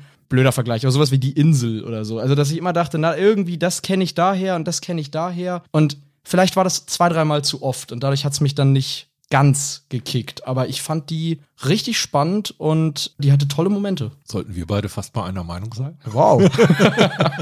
Ich bin ja der Einzige, der mit der Buchvorlage nichts zu tun hat. Also ich wusste überhaupt nicht, auf was ich mich hier einlasse, als ich diese äh, Serie begonnen habe. Habe dann quasi dieses Worldbuilding als jemand erlebt, der wirklich neu eingeführt werden musste in das hier. Das ist eigentlich auch sofort meine große Frage. Wie fandst du denn? Und ich muss sagen, dass ich deutlich, deutlich begeisterter bin als ihr. Ja, super. Ich fand die sensationell. Das habe ich die ganze Zeit im Hinterkopf gehabt. Ich habe das gesehen und gedacht, ey, wie geil muss das für jemanden sein, der diese Geschichte und die Grundzüge halt nicht kennt, weil die Art und Weise, wie Wendungen stattfinden und was für tolle Wendungen da wirklich drin sind, erzählerisch tolle Wendungen, wo durch eine neue Information nochmal alles in ein anderes Licht getaucht wird, das ist schon toll. Ich fand die erste Folge extrem clever, weil sie hat mich auf eine völlig falsche Fährte gesetzt. Ich hatte vorher gehört oder gelesen, dass Rebecca Ferguson die Hauptfigur ist. Ja. Und war dann total irritiert, dass sie in der ersten Folge überhaupt nicht auftritt, wenn ich das richtig in Erinnerung habe. Bei mir war es, ist es jetzt schon zwei Monate her, dass ich es gesehen habe. Aber sie taucht maximal in der zweiten Folge auf. Oder vielleicht am Ende der ersten Folge. Aber du denkst irgendwie, ja, wo ist denn Rebecca Ferguson? Die soll doch die Hauptdarstellerin ja, sein. das, das denkst du Ja, auf jeden stimmt, Fall, die Folge. Und das, das Ja. fand ich äh, total interessant. Und was mich total überrascht hat, ist, Snowpiercer hat ja eigentlich das gleiche Problem. Du hast, wie viel sind es da? 1100 Waggons, die von den Ausmaßen, von den Dimensionen her alle identisch sind. Und du musst es irgendwie schaffen, dass du dort eine Einzigartigkeit dieser Waggons herbekommst. Und hier ist es ja genauso. Jedes Stockwerk sieht im Grunde von den Dimensionen total gleich aus. Diese Wendeltreppe geht da hoch, davon gehen dann die Brücken zu diesen Quartieren ab und du hast am Anfang so einen Etablierungsshot, wo du mal so ein Panorama siehst, wo du mehrere Stockwerke übereinander siehst und dann siehst, ah, guck mal, das ist die Abteilung, wo Mais angebaut wird, wo Viehzucht betrieben wird und so weiter und so fort. Aber dann innerhalb dieser Serie selber musst du ja, wenn sie auf einem Stockwerk sind, gleich erkennbar machen, auf welchem Stockwerk sie sind. Und ich fand es total interessant, wie sie das für mich geschafft haben, dass die Stockwerke nicht alle gleich ausgesehen ja. haben. Das hatte mich total gereizt. Ich weiß gar nicht, wie sie das gedreht haben, weil du müsstest ja wirklich Unmengen an Sets gebaut haben oder ob sie das vielleicht so, das weiß ich, als ich damals am Set von äh, Star Trek Discovery war, wo sie ja dann dieses Mirrorverse hatten. Die hatten halt sozusagen auf den gleichen Dimensionen andere Sets, die sie dann, äh, wenn sie ins Mirrorverse gegangen sind, mal eben an einem Tag umgebaut haben und dann da die Szenen gedreht haben. Vielleicht haben sie das hier ja. auf eine ähnliche Art gemacht, aber das fand ich schon ziemlich klasse. Und dieses Worldbuilding fand ich total faszinierend. Also was da an Hirnschmalz in diese Geschichte reingewandert ist. Und ich bin ja nun jemand, der Serien mittlerweile so guckt, dass du Wendungen zum einen oft sehr, sehr schnell vorausahnst, weil du halt wirklich die Erfahrung von hunderten Serien hast, die nur leicht variieren und schon oft vorausahnen willst, was dann der Clou dahinter ist. Also du weißt ja, irgendwas stimmt hier nicht, irgendwas ist eine Illusion und du bist dir relativ schnell sicher, du weißt, wohin der Hase läuft bei dieser Geschichte. Nee, weißt du nicht. Oder zumindest ich wusste es nicht. Vielleicht kann es jemand anders besser wahrnehmen, aber ich war hier wirklich an allen Ecken und Enden von dieser Geschichte überrascht. Und die dritte Folge ist eine Folge, die fast vollständig im Generatorenraum spielt. Ah ja, okay. Jetzt weiß ich, welche du meinst. Das war für mich eine der spannendsten Folgen, die ich in diesem Jahr gesehen habe. Ich habe diese, diesen Einstünder gesehen und dann geht es halt darum, das kann man vielleicht verraten, dass in diesem Generator so ein Teil offensichtlich kaputt ist, dass der so ein bisschen aus dem Lot läuft und sie versuchen dann halt dieses Teil zu reparieren. Der Reaktor muss dafür stillgelegt werden. Der ganze Silo wird dadurch schwarz und sie haben nur eine gewisse Zeit, bis sie diese Reparatur durchführen können. Und ich saß wirklich so mit schweißnassen Händen am Fernseher und habe das äh, verfolgt und wusste wirklich nicht, weil sie halt am Anfang schon so clevere Wendungen hatten, auf was das Ganze hinauslaufen würde. Ich habe da wirklich mitgefiebert und so einen Effekt habe ich lange nicht mehr gehabt. Es hat mich daran erinnert, wie ich damals 1993 äh, im Kino ähm, auf der Flucht gesehen habe, wo ich wirklich hier eine Stunde lang total gefesselt von gewesen mhm. bin. Also das war für mich eine herausragende Folge und Michael, du hast eben gesagt, du hast nach der fünften, sechsten Folge darauf gewartet, dass dich so eine Folge so richtig packt, dass die dich ja. so richtig reinzieht. Ja, genau. Für mich war das die dritte Folge. Ich war mit der dritten Folge komplett rein in dieser Serie und ab da konnten sie mit mir machen, was sie wollten. Ja, kann ich gut verstehen. Ich hatte ja vorhin gesagt, ich habe manchmal ein kleines Problem mit dem Cast gehabt. Ja, da bin ich jetzt gespannt, was du meinst. Da sind wir wieder bei Rebecca Ferguson. Habe ich mir gedacht. Die ist toll. Ich mag die, ich, ich sehe die gern. Die ist gute Schauspielerin. Mir ist sie für die Figur, die ich da abgespeichert habe, ein bisschen zu feingliedrig. Das ist so eine Mechanikerin, Ingenieurin, aber im, also Proletin ist zu viel gesagt, aber die kommt halt wirklich aus der Unterschicht, aus der Klasse innerhalb dieses, dieses Silos, die äh, keiner mit spitzen Fingern anfassen will. Sie ist so Johann das Gespenst. Wen hast du dir denn für die Rolle vorgestellt? Gute Frage. Von der Beschreibung her denke ich so ein bisschen an Fast and Furious, so eher muskelbepackte Frauen, die auch mal einen auf die Nuss geben können. Holger, hättest du Michelle Rodriguez ja, gebraucht? Ja, ja. Ja, ich hätte Michelle Rodriguez okay. Ja, diese Juliet war für mich zu sehr britische Upper Class. Ich bin froh, dass es Rebecca Ferguson ist, weil ich fand die schauspielerisch wirklich gut in der Rolle. Ja, ihr habt ja gesehen, wie ich rumeier. Das, ich kann ihr da wenig vorwerfen. Nur so diese Grundtonalität der Figur war für mich ein bisschen eine andere als das, was hier jetzt äh, abgeliefert wurde. Das war aber genauso bei der Holsten-Figur beim Sheriff war es das gleiche und trotzdem David Oyelowo, toller Schauspieler, ist fantastisch. Kann man nichts gegen sagen. Liegt für mich halt nur so ein Mühe neben dem, was ich erwartet hätte nachdem ich das Buch gelesen habe. Da kann ich wieder nur sagen, ohne jemand, der da Vorstellungen von den Figuren hatte, war ich da total mit zufrieden. Was ich auch total schön fand, es gibt noch diesen Sheriff-Kollegen von dem Holsten und der hat so eine ja, Liebesbeziehung zu der Bürgermeisterin. Und das fand ich eine ganz, ganz zauberhaft geschriebene Geschichte zwischen den beiden. Das fand ich ganz toll. Ja, der gehörte für mich zum Beispiel zu denen, die nicht gut gecastet waren. Ich glaube, der war mir ein Tick zu alt, wie der inszeniert wurde. Will Patton ist das. Du hörst dich an wie die Damenwelt, die sich über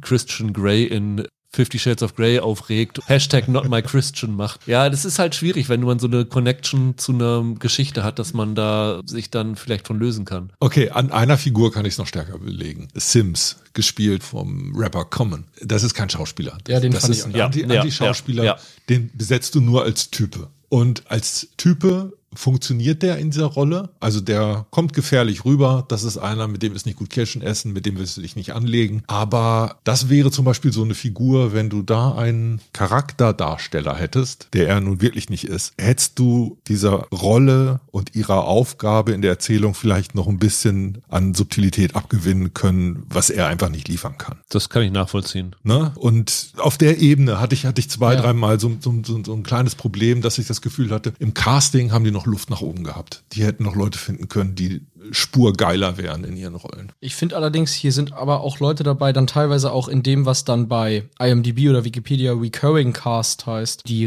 richtig stark sind. Also hier der, ich weiß immer nicht, wie er heißt, der, der Herr aus Game of Thrones. Ian Glenn. Ian Glenn, Ja, genau, den finde ich zum Beispiel super hier. der den Doktor spielt. Ja, den finde ich zum Beispiel richtig super. Oder die Harriet? Ist das Harriet? Walter, ja, ja. Harriet Walter finde ich auch Die ist klasse. fantastisch. Die spielt eine, die seit äh, 20, 25 Jahren aus ihrem Raum nicht rausgekommen ist, wo sie ja Technik zusammenbastelt. Ja, genau. So eine Werkstatt, in der sie lebt. Die, die Ferguson finde ich total klasse, aber es waren dann oft so Leute wie Glenn oder die Walter, die mich dann richtig überzeugt haben. Also ich fand gerade in solchen Rollen haben die richtig tolle Akzente setzen können. Wir hatten doch gesagt, Tim Robbins hat für diese Serie wahrscheinlich die Gabe sausen lassen, Ja. für die er mal äh, gecastet war. Okay. Da versteht man auch warum. Also ich glaube, das war auch eine Rolle für ihn. Die hat wahrscheinlich Spaß gemacht. Wobei das auch erst auf den zweiten Blick offensichtlich wird, ne? Weil so in den ersten Folgen taucht er ab und zu mal so für eine Minute auf und du denkst, okay, dafür hast du jetzt eine relativ große Rolle in die Grabe abgesagt. Bisschen komisch, aber man bekommt dann im Verlauf der Folgen immer mehr mit, dass diese Rolle dann doch eine größere Bedeutung hat. Genau, nicht alle Rollen sind gleich groß oder bleiben gleich groß. Das Ja. verschiebt sich schon im Laufe der Staffel.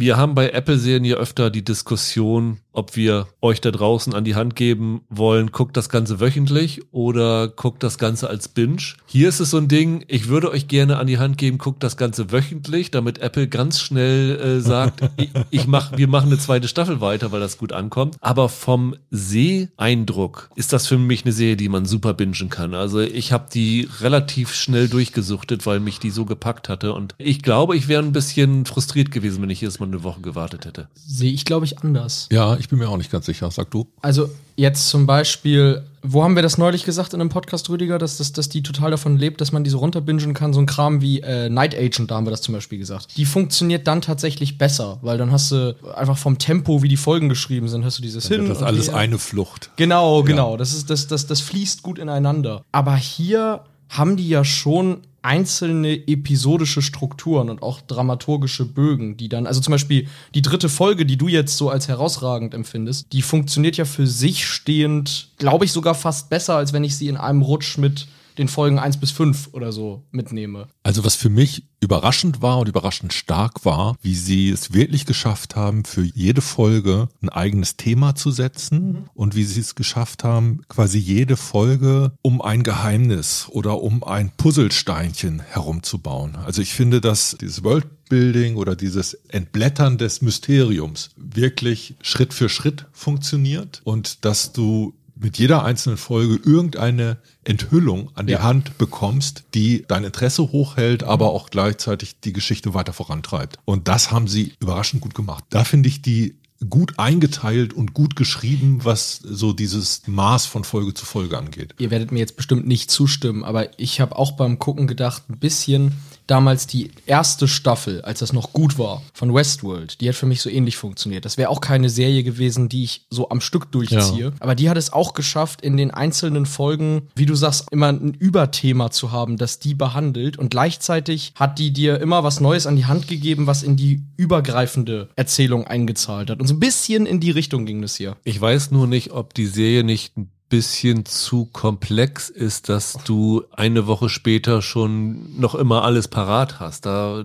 frage ich Ja. mich so ein bisschen Ja, bei. das kommt vielleicht drauf an, wie viele Serien man dazwischen Ja, guckt. genau. Also Also- für mich wäre es definitiv ein Problem gewesen. Ja, wenn, wenn man jetzt als Sci-Fi-Fan da einfach jede Woche sich drauf freut, dann sollte das eigentlich kein Problem sein, glaube ich. Also ich würde behaupten, für beide Vorgehensweise gibt es Ja. Gründe und Gegengründe. Ich finde es auf jeden Fall toll, wie Apple Sci-Fi im Moment vorlebt. Also Foundation hoffen wir alle darauf, dass jetzt die zweite Staffel relativ bald kommt. Da Ja. hieß es ja mal Sommer. Jetzt das hier, zwischendurch haben sie noch mal so ein, zwei kleine Sachen. Also für Fans von gepflegter, gehobener Science Fiction ist Apple im Moment, glaube ich, die Top-Adresse, oder? ja, schon. Wobei ich finde, es gibt ja so Science Fiction, aus der man sich gut rausziehen kann, weil es Science Fiction ist. Das ist hier für mich nicht der Fall. Also das funktioniert in gewisser Art und Weise viel stärker als Gesellschaftsdrama. Gesellschaftsdrama. Ja. Genau. Das ist keine Science Fiction, die jetzt mit Gadgets um sich werfen muss oder so, überhaupt nicht. Das ist character-driven, da gibt's äh, eine tolle Grundidee und ansonsten funktioniert das genauso wie, wie hier ist eure Sitcom mit dem Himmel. The Good Place. Ja, The Good Place. The Good Place, ne? So wie du da auch so eine Prämisse hast, die dann irgendwie durchgespielt wirst, hast du das hier und deshalb hätte ich bei The Good Place auch nicht gesagt, das ist Science Fiction. Also ich glaube, das ist Science Fiction für Leute, die nicht unbedingt was mit Science Fiction anfangen.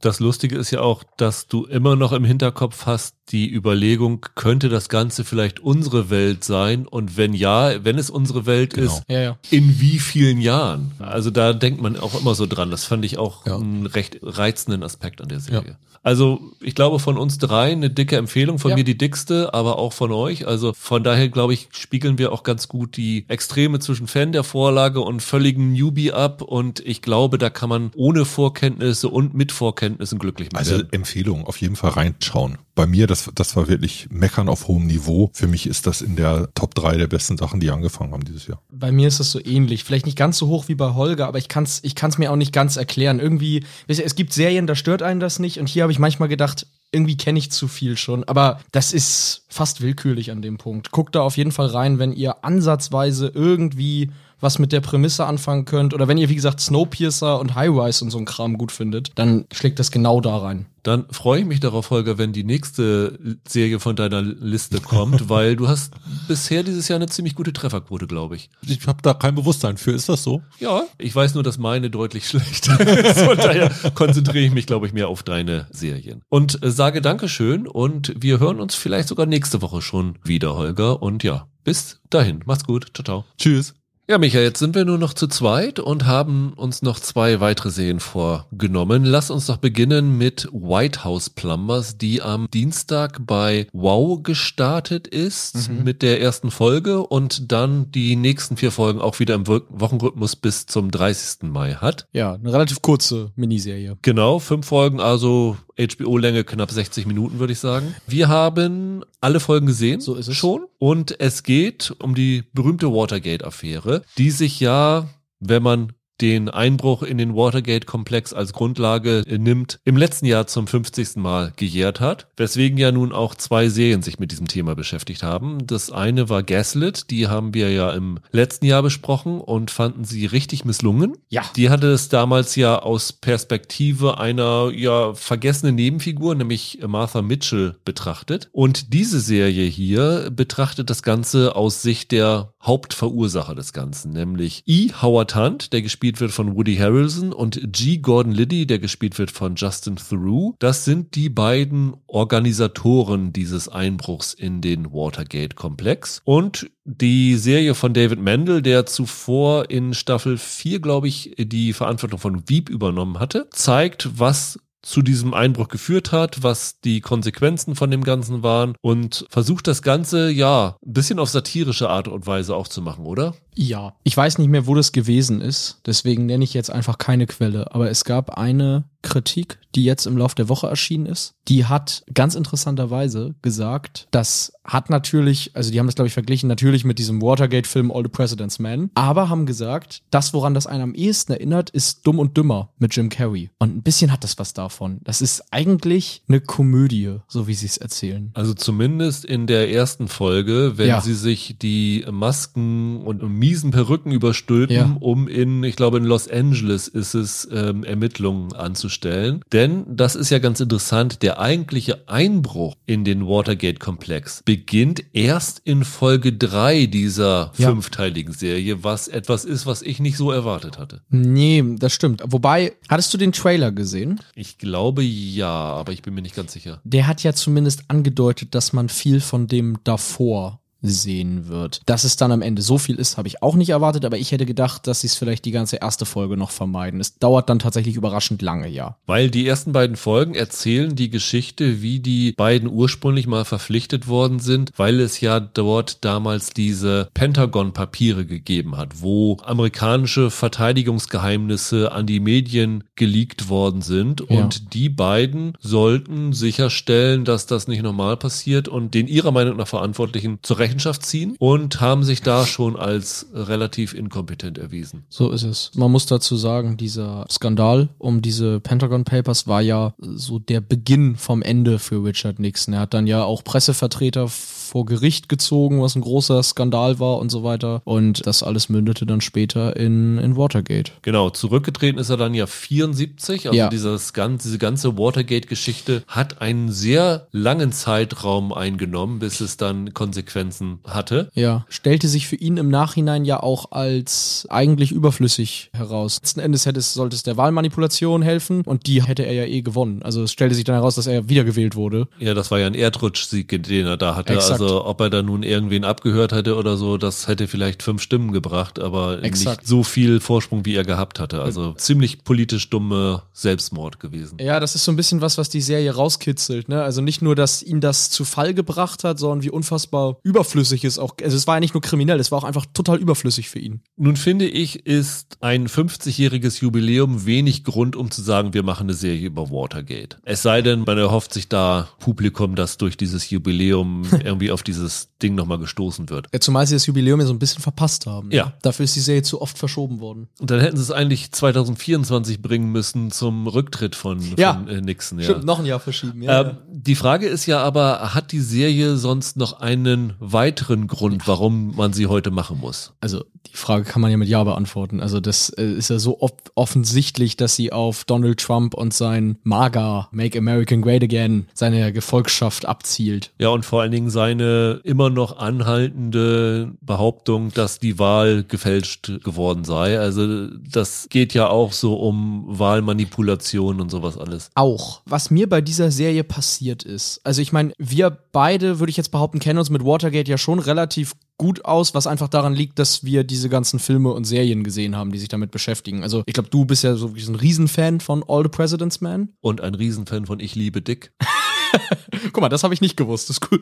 Und so einer der wirklich ganz großen Filme für mich ist Frost Nixon, der das dann ja später dieses TV-Interview nacherzählt. Was mir hier aber passiert ist beim Gucken, ist, dass ich zwischendurch dachte, das ist ja so eine Form von politischem Dilettantismus, die die da vorführen. Das ist ja wirklich eine reine Clown-Show irgendwie. Aber jetzt so nach den Trump-Jahren und alles, was da so an Skandalen hochkam, ging es dir auch so, dass du manchmal dachtest, Mensch, so eine Riesensache verglichen damit war Watergate dann am Ende gar nicht. Also Watergate, da würde man sich in der Trump-Ära ja drüber freuen, wenn das das Einzige wäre, was passiert ist. Total. Diesen Effekt hatte ich die ganze Zeit, dass man immer dachte, Mensch, wie albern Watergate wirkt im Nachgang jetzt. Ich weiß nicht, ob das beabsichtigt war. Auf jeden Fall. Also das muss man schon sagen. Verglichen mit heute sind das wirklich Peanuts gewesen, was da abgelaufen ist. Damals hatte man aber halt auch noch andere Ansprüche. Also Ja, das hat ja, sich natürlich in den letzten Jahren alles ziemlich verschoben, auch vor allen Dingen dank Trump. Der hat ja nun lange dran gearbeitet, aber diese Tendenz, ich nenne es mal die Boulevardisierung der Politik, die hat es ja. auch schon weit vor Trump gegeben. Und deswegen ist die Wahrnehmung jetzt heute eine, eine andere, ja. Ich glaube, über den Inhalt der Serie müssen wir nicht viel weiter erzählen. Also, wie gesagt, es geht um die Aufarbeitung von Watergate und die Entstehung von Watergate. Ich muss sagen, dadurch, dass ich so viel von Watergate wusste, hat sich für mich der Neuigkeitswert hier in Grenzen gehalten. Es gab so zwei, drei äh, Momente, wo ich dachte, oh, Das ist interessant, da wusste ich noch nicht drüber Bescheid. Da google ich noch mal ein bisschen mehr nach. Also zum Beispiel, was mit der Ehefrau von dem E. Howard Hunt geschehen ist, die hier von Lena Headey gespielt wird und was das für Verschwörungstheorien hervorgebracht hat, fand ich einen interessanten Aspekt, den ich so noch nicht wusste. Aber insgesamt hat mir die Serie wenig Neuwert gegeben und ich muss sagen, ich fand sie besser als Gaslit, aber ich hätte sie trotzdem nicht gebraucht. Wie ging's dir? Die Frage ist, guckt man die des Neuigkeitenwerts wegen? Weil ich glaube, das ist hier gar nicht das Ziel. Die ist in vielerlei Hinsicht der Gegenentwurf zu sowas wie All the President's Man war. Meistens, wenn von Watergate erzählt wird, bist du auf der Sicht von Leuten wie den Journalisten damals oder von dem David Frost, der dann Nixon nochmal vorgeführt hat in dem Interview. Das sind eigentlich Underdog-Geschichten. Das sind die kleinen Reporter, die es geschafft haben, den US-Präsidenten zu Fall zu bringen. Naja, es sind im Grunde Krimi-Geschichten, wo Ermittlungen durchgeführt werden, nur dann nicht von äh, mhm. Polizisten, sondern von Journalisten, die dann irgendwann den in Anführungsstrichen Bösewicht zu Fall bringen. Ja, nur halt hier wirklich mit dieser Komponente das kleine Rad im Getriebe gegen den mächtigsten Mann der Welt. Ja. Und das sind eigentlich in der Essenz, das ist eigentlich jede Watergate-Geschichte. Und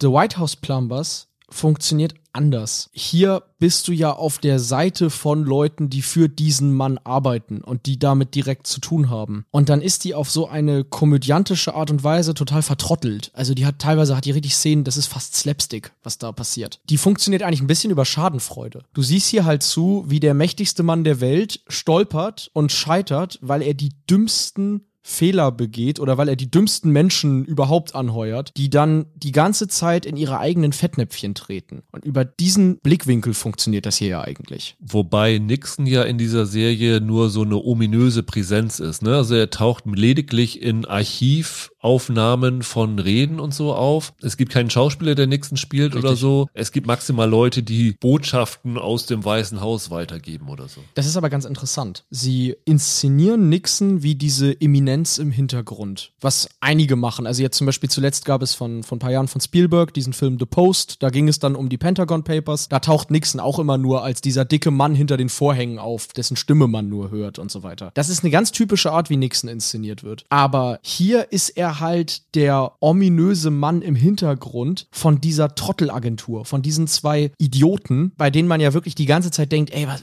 was was denn für Spinner? Es gibt einen Moment in einer Folge, da sagt, wo die Harrelson müsste das sein, wirklich auf die trottligste Art, die du dir vorstellen kannst, sagt er irgendwas von wegen, ja, Ganz viele wollen verstehen, wie wir das denn eigentlich gemacht haben. Und um ehrlich zu sein, ich verstehe das auch nicht. Und ich war dabei. Das ist wirklich so ein Moment, der könnte aus einer, aus einer Jim Carrey-Komödie stammen. Und das finde ich interessant. Das bricht halt damit, wie über Watergate sonst erzählt wird. Die machen sich hier wirklich lächerlich darüber, was da abgegangen ist. Ja, aber ich finde, dafür machen sie es nicht konsequent genug. Ich liebe Dick, um das nochmal wieder anzuführen, ist ja. ja auch eine Komödie, die das Ganze ja so ein bisschen persifliert und behauptet, zwei Mädchen sind unfreiwillig die Verursacher von Watergate gewesen gewesen. Hier ist es ja so, dass du da diese satirischen und komödiantischen Aspekte hast, aber zwischendurch versuchen sie ja auch immer noch dramatische Sachen unterzubringen. Und ich bin mir nicht ganz sicher, ob die Serie genau wusste, was sie eigentlich sein will. Und ich bin mir nicht ganz sicher manchmal sogar, ob Woody Harrelson und Justin Theroux in den einzelnen Szenen genau wussten, was sie spielen wollen, weil ich habe manchmal das Gefühl gehabt, der eine spielt, als ob er in einer Satire ist und in der gleichen Szene spielt der andere, als ob er in einem Drama ist. Und ich habe mich tonal sehr oft an dieser Serie Serie gestoßen. Okay, interessant. Ich habe das Gefühl, also ich muss dazu sagen, ich finde die sehr gelungen. Ich bin sehr zufrieden mit der. Ich finde, die parodiert in gewisser Weise biografisches Erzählen, biografische Serien. Das tut sie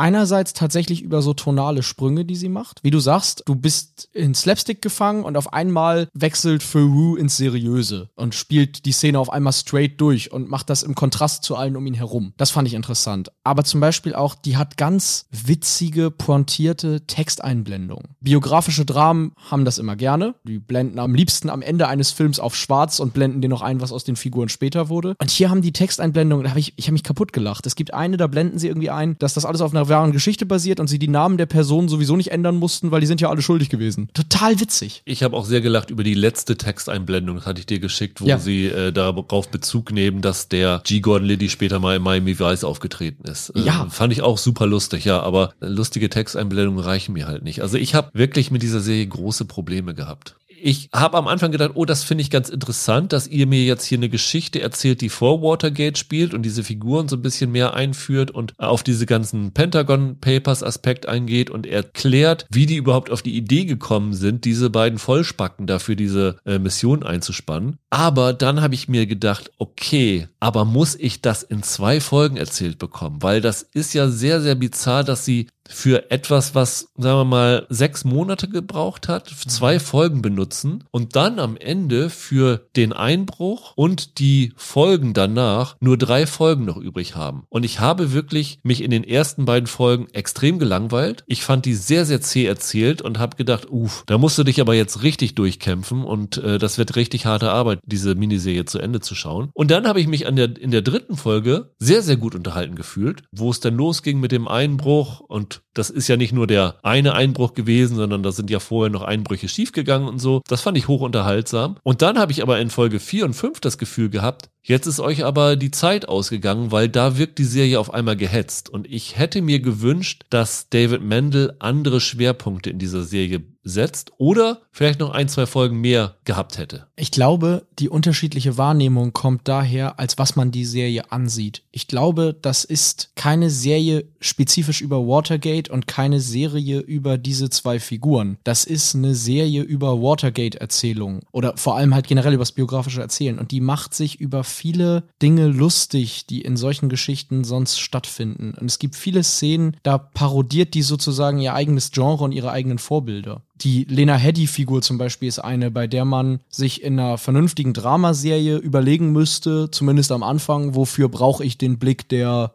Ehefrau. Weißt du, das Interessante ist doch eigentlich, dass ich was erzählt bekomme über die Idioten, die da Watergate verbockt haben. Was interessiert mich die Ehefrau von einem von beiden? Und die machen da aber immer wieder einen Punkt draus. Die bauen immer wieder Szenen hin, wo sie dich genau auf den Gedankengang führen. Und das, ich fand das sehr lustig. Also ich glaube, man muss das tatsächlich als eine Serie sehen, die auf lustige Art und Weise reflektiert, wie wir sonst über Watergate und über politische Geschichten erzählen, wie wir die aufarbeiten in Film und Fernsehen. Und das ist für mich der Blickwinkel, den die hier einnehmen. Das fand ich spannend. Also sie versuchen das ja so ein bisschen tatsächlich aufzugreifen. Irgendwann klingelt doch bei äh, Hand das Telefon und man hört nur eben sagt, nee, äh, Carl Bernstein oder mhm. ähm, Bob Woodward ist an der anderen Leitung, ja, er hat ja jetzt keine Zeit dafür. Da versuchen sie ja auch so ein bisschen auf diesen Aspekt einzugehen, weil die ja. tauchen auch in dieser Serie sonst überhaupt nicht auf wie auch die Aufarbeitung von Watergate gar nicht so viel Platz bekommt. Also wir sehen natürlich so diese Untersuchungsausschüsse vom Senat, wo dann mhm. Hunt und Liddy vorgeladen sind und Liddy sich mal wieder wie der letzte Witzbold aufführt. Also ich glaube, ich hätte mich mehr auf deine Seite einschwenken können, wenn ich mehr gelacht hätte in den lustigen Szenen. Aber äh, so richtig amüsant fand ich die Serie dann irgendwie doch nicht. Also wenn dann irgendwie G. Gordon Liddy zum Essen einlädt und dann eine Platte mit Hitlers größten Reden Reden auflegt. Ja, ja so richtig lustig finde ich es auch nicht. Das fand, ich, fand ich super. Das ist ja wohl tatsächlich auch historisch so, dass der so ein Hitler-Fable hatte? Ja, er soll tatsächlich wohl, glaube ich, im Gefängnis dann später Hitler-Gruß gezeigt haben und so. Ja, der soll eine sehr, sehr seltsame Figur. Genau. Und ich fand alles, was sie mit dieser Hitler-Faszination von dem machen, total interessant. Da holen sie das, was im Subtext stattfindet, in den Text. Die Faszination oder das nachträgliche Reininterpretieren in historische Figuren auf die Art und Weise, wie der das macht. Das ist ja was, was die Serie immer wieder aufzeigen will. Wie gesagt, es geht darum, wie wir über Geschichte erzählen. Und dann diese wohl historische Hitlerbesessenheit einer Figur so einzusetzen, dass man immer wieder denkt, ey, was, was ist er denn für ein Vollidiot? Was denkt er sich da rein in diesen Quatsch? Total spannende Spiegelung von dem, wovon die Serie handeln will. Das hat mir super gefallen. Genauso, du hast das angewähnt, dass die, die Journalisten dann so am Rande auftauchen und so weiter. Die ersten beiden Folgen sind für mich in der Art und Weise, wie diese Figuren vorgeführt werden, so ein bisschen Cohen-Brüder light in die Richtung geht das ein bisschen. Also das ist genau auf die Art und Weise, wie ähm, die Coens die Deppen in Oh Brother Where Art Thou oder so vorführen auf eine Art und Weise. Nur, dass diese Serie das unterlegt mit der sozusagen historischen Gewissheit, die wir mitbringen, darüber, wo das alles enden wird, was aus diesen Figuren werden wird. Die haben da ganz viele tonal sehr schräge Einfälle, die ich so nicht erwartet hätte und die eine Geschmacksrichtung bei mir getroffen haben. Und ich verstehe total, wenn du sagst, ah, ich habe das nicht greifen können. Für mich war das mal irgendwie super albern und dann hatte ich das Gefühl, die widersprechen sich untereinander in den Szenen, welchen Ton die da treffen. Ich fand aber, das war hier Teil des Spaßes. Das war so ein bisschen das, was es dann interessant gemacht hat. Ich habe das oft das Gefühl gehabt, dass die Serie nicht richtig zu Ende gedacht und zu Ende erzählt ist, weil sie sprechen immer solche Verschwörungstheorien an, die mit Watergate zu tun haben. Sei es der Absturz eines Flugzeugs, der angeblich mit Watergate zu tun haben könnte. Sei es die Verwicklung von Hunt in die Schweinebucht-Invasion und die Behauptung, die später getroffen wurde, dass Hunt an der Ermordung Kennedys beteiligt gewesen ist. Das werfen die immer mal so rein, aber sie machen damit nicht so wirklich was. Also es wirkt für mich oft so, als ob sie so das Gefühl haben, wir haben hier in der Recherche ganz, ganz viele Fakten, lassen sie doch einfach mal in den Raum werfen und wir machen damit dann aber nichts. Ah, das war für mich so ein bisschen unausgegoren. Ja, ich habe diese Meinung, diese Argumentation auch in einigen US-Kritiken gelesen. Ich glaube, Vulture und Rolling Stone haben was sehr ähnliches gesagt zu dem, was du sagst. Kann sein, ich habe noch keine US-Kritiken gelesen. Ja, ich habe jetzt auch, ich habe nur so grob versucht, ein Stimmungsbild zu erahnen. Und ich glaube, was du sagst, das ging einigen so. Ich glaube aber auch hier wieder, das ist vielleicht gar nicht unbedingt die richtige Erwartungshaltung an die Serie, weil auch die Idee dahinter ist, dass sie dich dann immer wieder mit solchen Snippets auf einmal konfrontieren und sagen, guck mal, das hätten wir euch auch erzählen können. Wie gesagt, das ist für mich die Art und Weise, wie die darüber reflektieren, wie man solche Sachen erzählt. Und dass das dann am Ende fast selbstironisch teilweise so eine Aufzählung von Fun Facts ist, fand ich total clever. Ich glaube, das Problem ist wirklich, mit welcher Idee von einer Serie man hier rangeht. Das ist nicht die Watergate-Serie, die man dahinter erwarten würde oder als die, die sich vielleicht verkauft hat im Trailer. Das macht was ganz anderes. Da muss man sich vielleicht ein bisschen drauf einlassen wollen oder, oder können in dem Moment auch. Wie fandst du denn Harrison und Theroux? Theroux fand ich super. Der hat das perfekt gemacht diese Karikatur von einem Menschen dir hinzustellen und das immer wieder kurz aufzubrechen, dass du denkst, oh, kommt da jetzt etwa noch was? Kommt da mehr, als es den Anschein macht? Und dann enttäuscht er dich sozusagen wieder damit in diesen Cartoon-Charakter zurückzuverfallen. Fand ich ganz toll. Und Harrelson fand ich für sich betrachtet, glaube ich, ein bisschen schwächer, aber der funktioniert eben im Zusammenspiel dann mit Farouk richtig, richtig gut. Ich hatte da Spaß an den beiden. Ich fand Harrison fehlbesetzt. Okay. Theroux finde ich okay. Die Interpretation geht ja auch wirklich sehr, sehr in die Richtung, wie Shea Wickham ihn in Gaslit gespielt hat, als diesen Exzentriker. Der war ja auch schon sehr übertrieben. Aber es ist so ein bisschen ja, dass, dass Harrison so der Straight Man zu dem äh, Slapstick-Komiker Liddy ist. Und da hat er mir irgendwie nicht viel gegeben.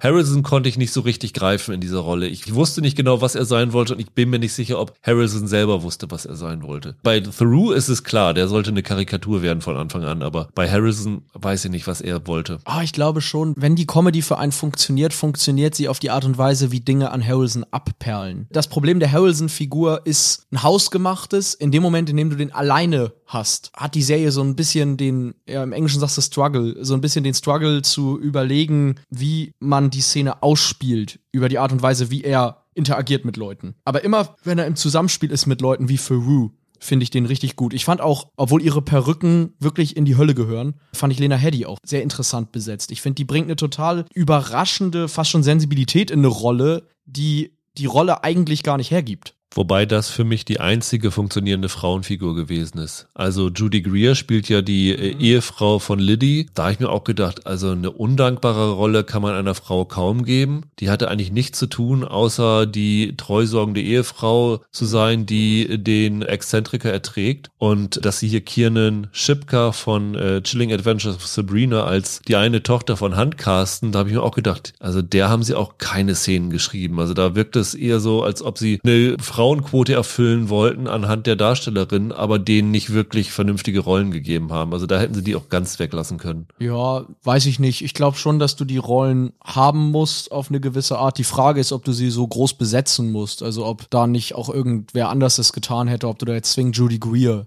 hinstellen musst. Allerdings hat Judy Greer jetzt in den letzten Jahren in ihrer Karriere irgendwie ständig Rollen angenommen, bei denen du dich fragst, warum. Das ist so ein bisschen komischerweise Judy Greers Stil mittlerweile geworden. Das hat mich nicht gestört. Ja, braucht man die Tochter? Nein, wahrscheinlich nicht. Aber sie ist dann ja auch nur so kurz irgendwie immer dabei, dass es dann auch irgendwie egal ist, oder? Also er hatte halt eine, also läuft sie da rum und dann ist gut. Ja, letztendlich merkt man schon, dass wir sehr, sehr unterschiedlicher Meinung von dieser ja, Serie sind. Ja. Also für mich hätte sie die nicht gebraucht, gerade weil es so viele Watergate-Geschichten gibt, die fügt für mich wenig zu dem Bild hinzu und ich habe mich zwischendurch wirklich sehr gelangweilt. Sie hat ihre Momente, definitiv. Also es gibt durchaus ein paar Lacher dabei. Insgesamt hat sie mich nicht so überzeugt, aber du würdest sie allen da draußen erstmal ans Herz legen, richtig? Ja, ich würde nur, wie gesagt, sagen, geht da nicht mit der Einstellung ran, dass das eine Watergate-Serie ist, die euch was dazu erzählen will. Also wenn ihr über Watergate nichts wisst, dann bringt das nicht so richtig was, sondern der ganze Witz der Serie ist, dass sie als kritischer Spiegel dessen funktioniert, wie wir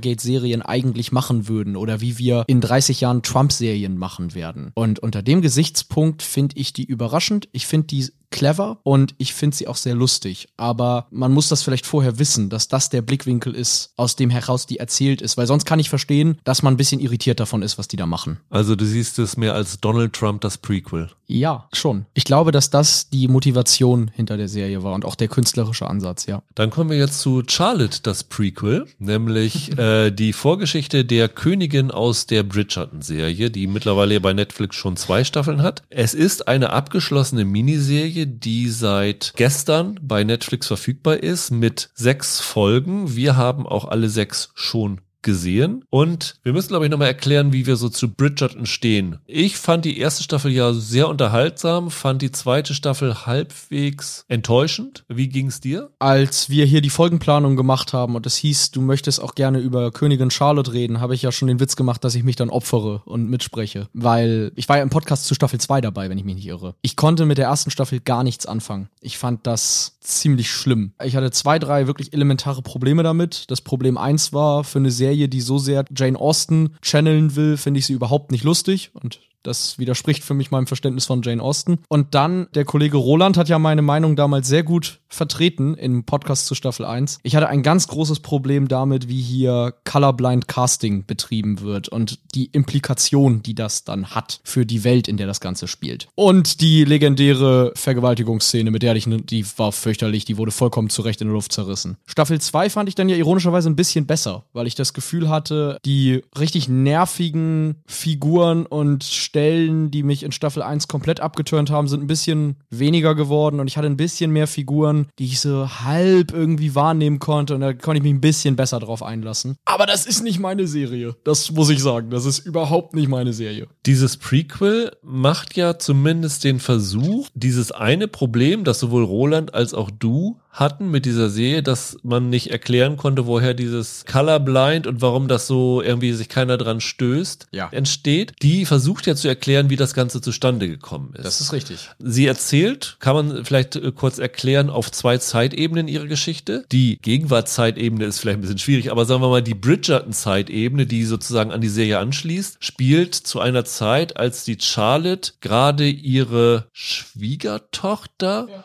und ihre Enkelin bei der Geburt verloren hat. Und sie hat zwar 13 Kinder, glaube ich, in die Welt gesetzt, aber von ihren Kindern haben es keiner geschafft, Nachkommen zu zeugen, sodass das sozusagen die einzige übernächste Generation gewesen wäre, die auf dem Thron bleiben kann. Und sie trommelt jetzt alle ihre Kinder zusammen und sagt ihnen so, Jungs und Mädels, strengt euch an, Nachwuchs zeugen, sonst ist unsere Lineage zu Ende und sie stirbt mit euch aus, unser Königsanspruch. Ja. Das ist die eine Zeitebene. Und die andere Zeitebene spielt 50 Jahre vor der Bridgerton-Zeitebene ungefähr, so rund 50 Jahre vorher und handelt von dem sozusagen Aufstieg zur Macht der zu dem Zeitpunkt noch 17-jährigen Königin Charlotte. Ich glaube, es sind nur 30 Jahre vorher. Zumindest sind die äh, Golda Rocheuvel, die die ältere Queen Charlotte spielt, und die India Amartayfio, die die junge spielt, sind nur 30 Jahre auseinander. Okay, ja, mag sein, aber ich habe, ich glaube, ich habe in vielen Texten immer was von immer so fast 50 Jahre gelesen. Okay. Ich glaube schon, dass das der Handlungszeitraum sein soll. Genau, und da geht's dann eben darum, wie die damals noch 17-Jährige, meine ich, Ja. Charlotte, ja, ins Königsleben kam. Wie sie zwangsverheiratet werden sollte als junge Prinzessin von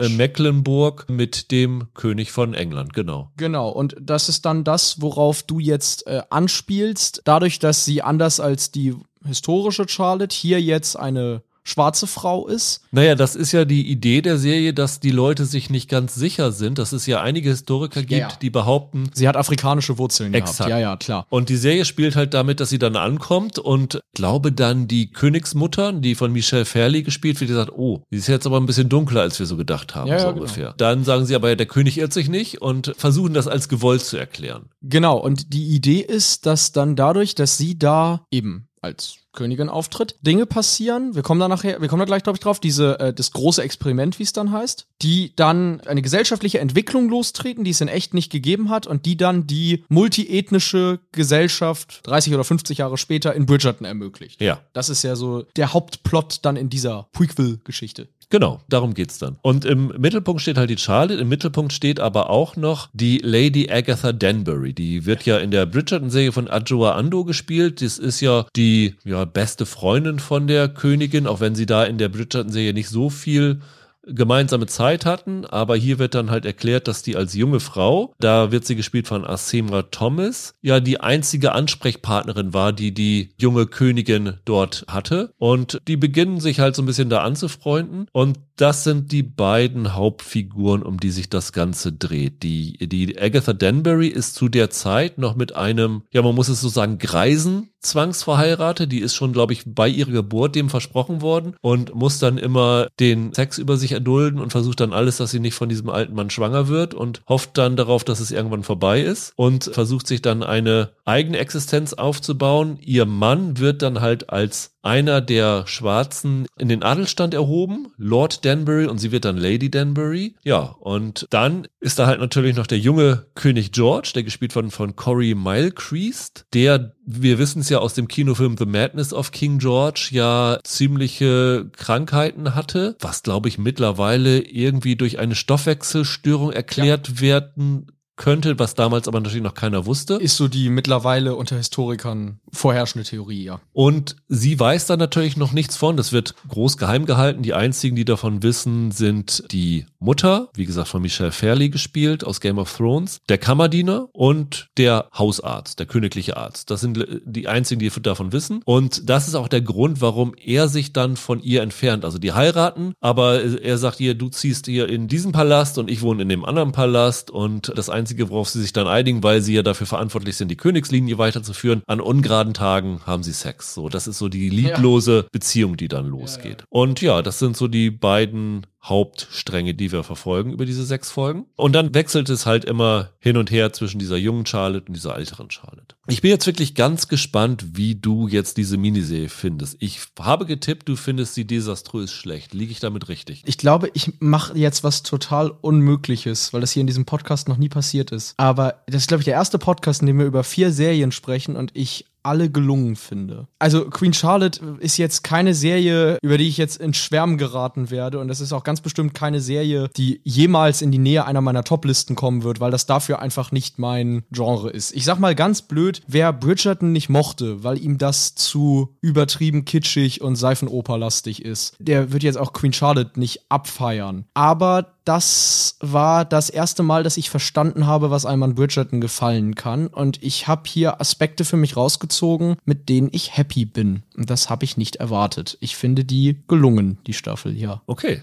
das überrascht mich jetzt tatsächlich. Ich habe die Serie angefangen und Bridgerton ist ja damals groß geworden, damit, dass es in der ersten Staffel diese unfassbare Menge an Sexszenen gab. Es gab ja diese eine Folge, wo sie nur von Ort zu Ort rumkopuliert haben. Das, das war nicht nur Sex, das war wirklich athletischer Sex. Ja. Überraschend explizit für so ein Genre und so ein Stoff. Da gab es ja ein bisschen Kritik und dann haben sie es ja in der zweiten Staffel ja. zurückgefahren. Sehr deutlich. Ja, und jetzt haben sie es wieder hochgefahren. Genau, ich habe diese ersten drei Folgen gesehen, habe gedacht, holla die Waldfee, hier geht's ja noch mal noch heftiger als in der ersten Staffel von Bridgerton zu. Dafür, dass ihr weniger Folgen als Bridgerton habt, habt ihr fast mehr Sex, ja. Aber das ändert sich ein bisschen ja. im Verlauf dieser Staffel. Ja. Also die ersten drei sind sehr viel Sex das muss sagen, der Sex ist nicht mehr so explizit wie in Bridgerton. Wir, wir mhm. sehen halt diese, gerade diese wirklich ekligen Szenen, wo diese junge Lady Danbury mit diesem alten Greisen da ja. im Bett liegt. Da siehst du meistens nur ihr Gesicht oder irgendwelche Totalen, was schon schlimm genug ist, wie ich fand. Ja. Aber es ist halt nicht so wie in Bridgerton, wo auf die nackten Körperteile raufgehalten wird. Das ist in der Inszenierung ein bisschen anders, aber in der reinen Menge der Sexszenen ist es relativ hoch. Absolut. Da dachte ich, okay, hm, ist das nun wirklich das, was ich jetzt hier will? Weil ich fand das irgendwie nicht so dolle. Und dann macht die Serie was, was ich ganz, ganz interessant fand. Nämlich mit der vierten Folge. Die ersten drei Folgen bekommen wir aus der Sicht von der Charlotte erzählt, wie sie dort ankommt in Großbritannien, wie sie in letzter Minute versucht zu fliehen vor der Ehe, Ja. wie sie dann den George zum ersten Mal trifft, wie sie ein wirklich nettes Meet Cute haben, wo der so ein sehr, sehr charmanter Mann ist, wo sie dann dementsprechend dann doch Sich so ein bisschen drauf einstellt, Genau. dass das vielleicht doch okay wird. Genau, ne? dass die Ehe vielleicht doch okay wird. Dann ist sie halt total frustriert davon, dass er sie im Stich lässt und fühlt sich total vereinsamt. Und, und dann kommt diese vierte Folge. Und diese vierte Folge erzählt eigentlich nochmal die gesamten Ereignisse dieser ersten drei Folgen aus der Sicht von George dem Dritten. Und erklärt so ein bisschen, warum er sich so verhalten hat und was dahinter steckt. Und die finde ich nicht gelungen, weil sie diese männliche Perspektive rechtfertigt, sondern weil die Gründe dahinter ja nun wirklich schwerwiegende Dinge sind. Und das fand ich total reizvoll. Und im Gegensatz zu Bridgerton nehme ich diese Beziehung von Charlotte und George als eine deutlich realistischere Liebe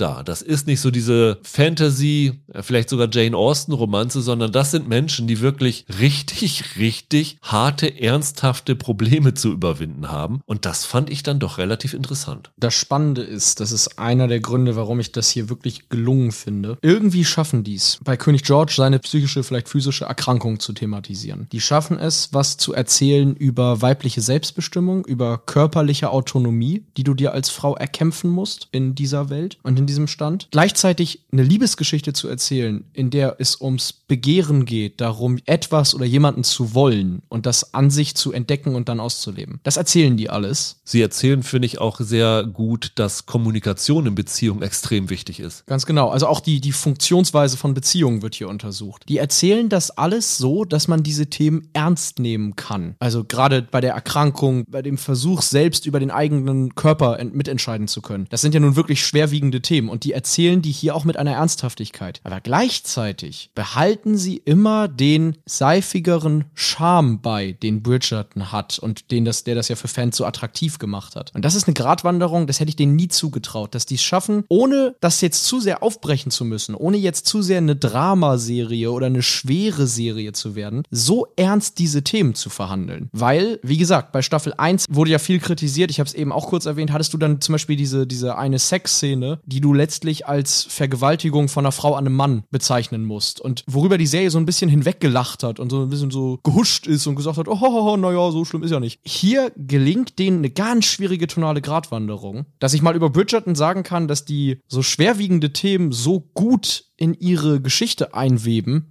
hätte ich nicht gedacht. Finde ich sehr überraschend. Ja, ich finde die auch relativ gut besetzt. Also ich muss sagen, für mich der absolute Star dieser Miniserie ist Asema Thomas. Ich weiß nicht, ob es dir auch so Ja, ging. absolut. Als junge Lady Danbury. Die fand ich herausragend. Die junge Charlotte bin ich mir noch nicht ganz so sicher, wie ich sie finden soll, aber Asema Thomas, also die hat so eine Präsenz, die spielt das so toll, die hat auch eigentlich die komplexere Rolle als die, die junge Charlotte. Ja, das Und ich finde, sagen. die macht das richtig, richtig toll. Also die hat mir super gefallen. Ich möchte auch den George-Darsteller hervorheben, den finde Ja. ich auch äh, stark besetzt. Sabbert auch weniger als der George aus Hamilton.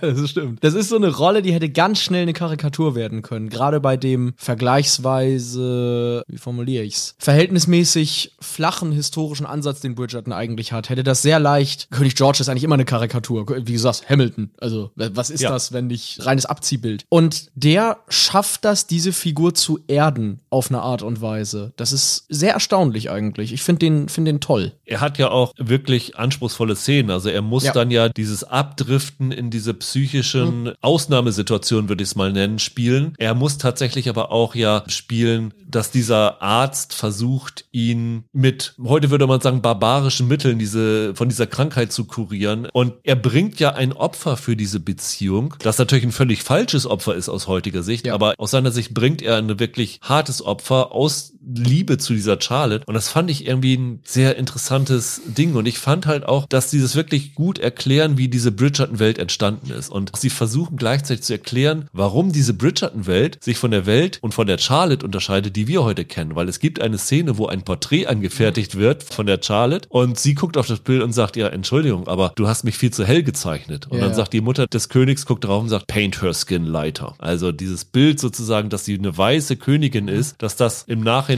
sozusagen entwickelt worden ist. Lass mich da gleich drauf angehen. Ich möchte noch ganz schnell eine Sache zu dem George-Darsteller sagen. Der ist ja hier quasi die Personifizierung der Schwierigkeiten, die die Autoren hatten. Er muss den George so real wahrhaftig spielen, dass wir seine Probleme wahrnehmen und ernst nehmen. Er darf jetzt aber nicht in The King's Speech Oscar-Territorien abdriften, weil dann der Spaß flöten gehen würde. Das soll ja trotzdem eine gemütliche Seifenoper sein, die man so abends auf der Couch guckt und sich gut unterhalten fühlt. Und das ist super schwierig. Du kannst da halt ganz schnell in so ein Gefilde treten, wo die Leute auf der Couch sitzen und sagen, eieiei, oje Junge. Und dann so ein bisschen die Entspannung bei der Unterhaltung wegfällt. Und das finde ich wirklich erstaunlich, wie gut er das macht. Das gilt für den ganzen Cast. Also ich verstehe, was du sagst, wenn du sagst, die junge Charlotte, die ist vielleicht so ein bisschen, weiß ich nicht, die bleibt manchmal ein bisschen konturlos, finde ich. Aber auch die hat Momente, in denen die so einen Spagat leisten muss und das hinkriegt. So, jetzt zu dem anderen Punkt, den du gerade ansprichst, die Erklärung der Bridgerton-Welt, was ja so ein bisschen die Daseinsberechtigung für dieses Prequel ist. Um vielleicht noch mal ganz kurz zu erklären, das muss man jetzt an der Stelle machen, was für manche Leute, wie Roland und mich und auch einige da draußen, ein Problem war mit dieser sozusagen farbenblinden Welt, die Bridgerton aufgemacht hat. Der Grund, warum die das gemacht haben, ist natürlich, sie wollten quasi schwarzen Darstellern, diversen Darstellern ermöglichen, Rollen zu spielen und anzunehmen, die sie sonst nicht bekommen würden. Weil Historienfilme, Kostümfilme sind ein weißes Genre.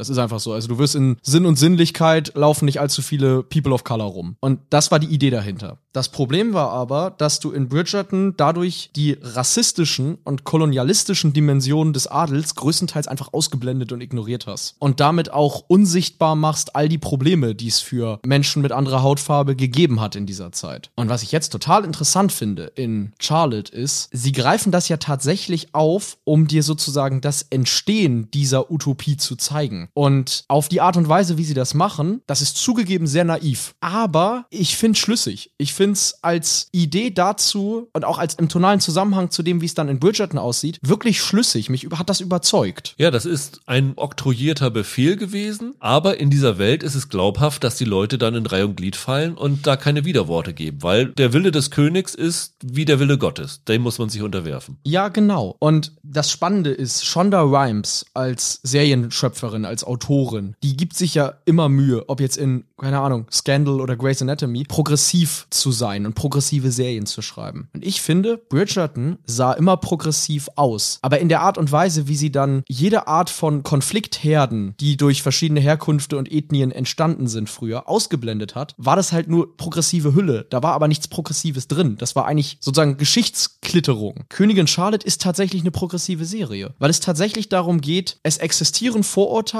und wieso können die verschwinden? Wie können die vielleicht in irgendeiner Form und Weise ausgetrieben, eliminiert, entfernt werden? Total spannend. Also ich finde wirklich alles, was in Bridgerton eigentlich Oberfläche ist und Kosmetik ist, das tut diese Serie hier. Toll. Also wirklich, wie gesagt, es, ist, es wird keine Serie sein, über die ich nochmal irgendwann, die ich nochmal irgendwann hier erwähne, weil sie hat dann halt doch ihre kitschigen Stellen und ich glaube, wir müssen gleich darüber sprechen, dass es ja noch diesen anderen Plot gibt, der äh, nicht in der Vergangenheit spielt und bei dem fragt man sich so ein bisschen, was der da in der Serie eigentlich macht. Aber ich bin viel positiver, als ich das je gedacht hätte. Genau das wollte ich gerade ansprechen, dass wir die ganze Zeit über diesen Aspekt reden von der jungen Charlotte und was da alles passiert und wie toll das ist und wir noch gar nicht über diesen alten Teil geredet haben und das seinen Grund hat, weil dieser Teil nämlich richtig schlecht ist. Der ist vollkommen überflüssig für die Serie. Genau, richtig schlecht weiß ich gar nicht, aber es braucht halt kein Mensch. Das hättest du alles entfernen können und machst halt vier Folgen statt sechs. Dass es da nun ein äh, Nachwuchsproblem im Könighaus gibt, aus dem ja später dann die andere Königslinie, die von Königin Victoria angeführt wurde, hervorrührt, ist jetzt keine interessante Geschichte. Das ist einfach nur da, um eine Verbindung zur Bridgerton-Serie herzuziehen, weil in dieser modernen Geschichte ist ja nun nicht nur die alte Queen Charlotte und die alte La Lady Danbury, sondern es taucht dann ja auch noch die Violet Bridgerton auf, also die Mutter von den Bridgertons, die von Ruth Gamble gespielt wird. Das einzige Gute daran ist, dass sie eine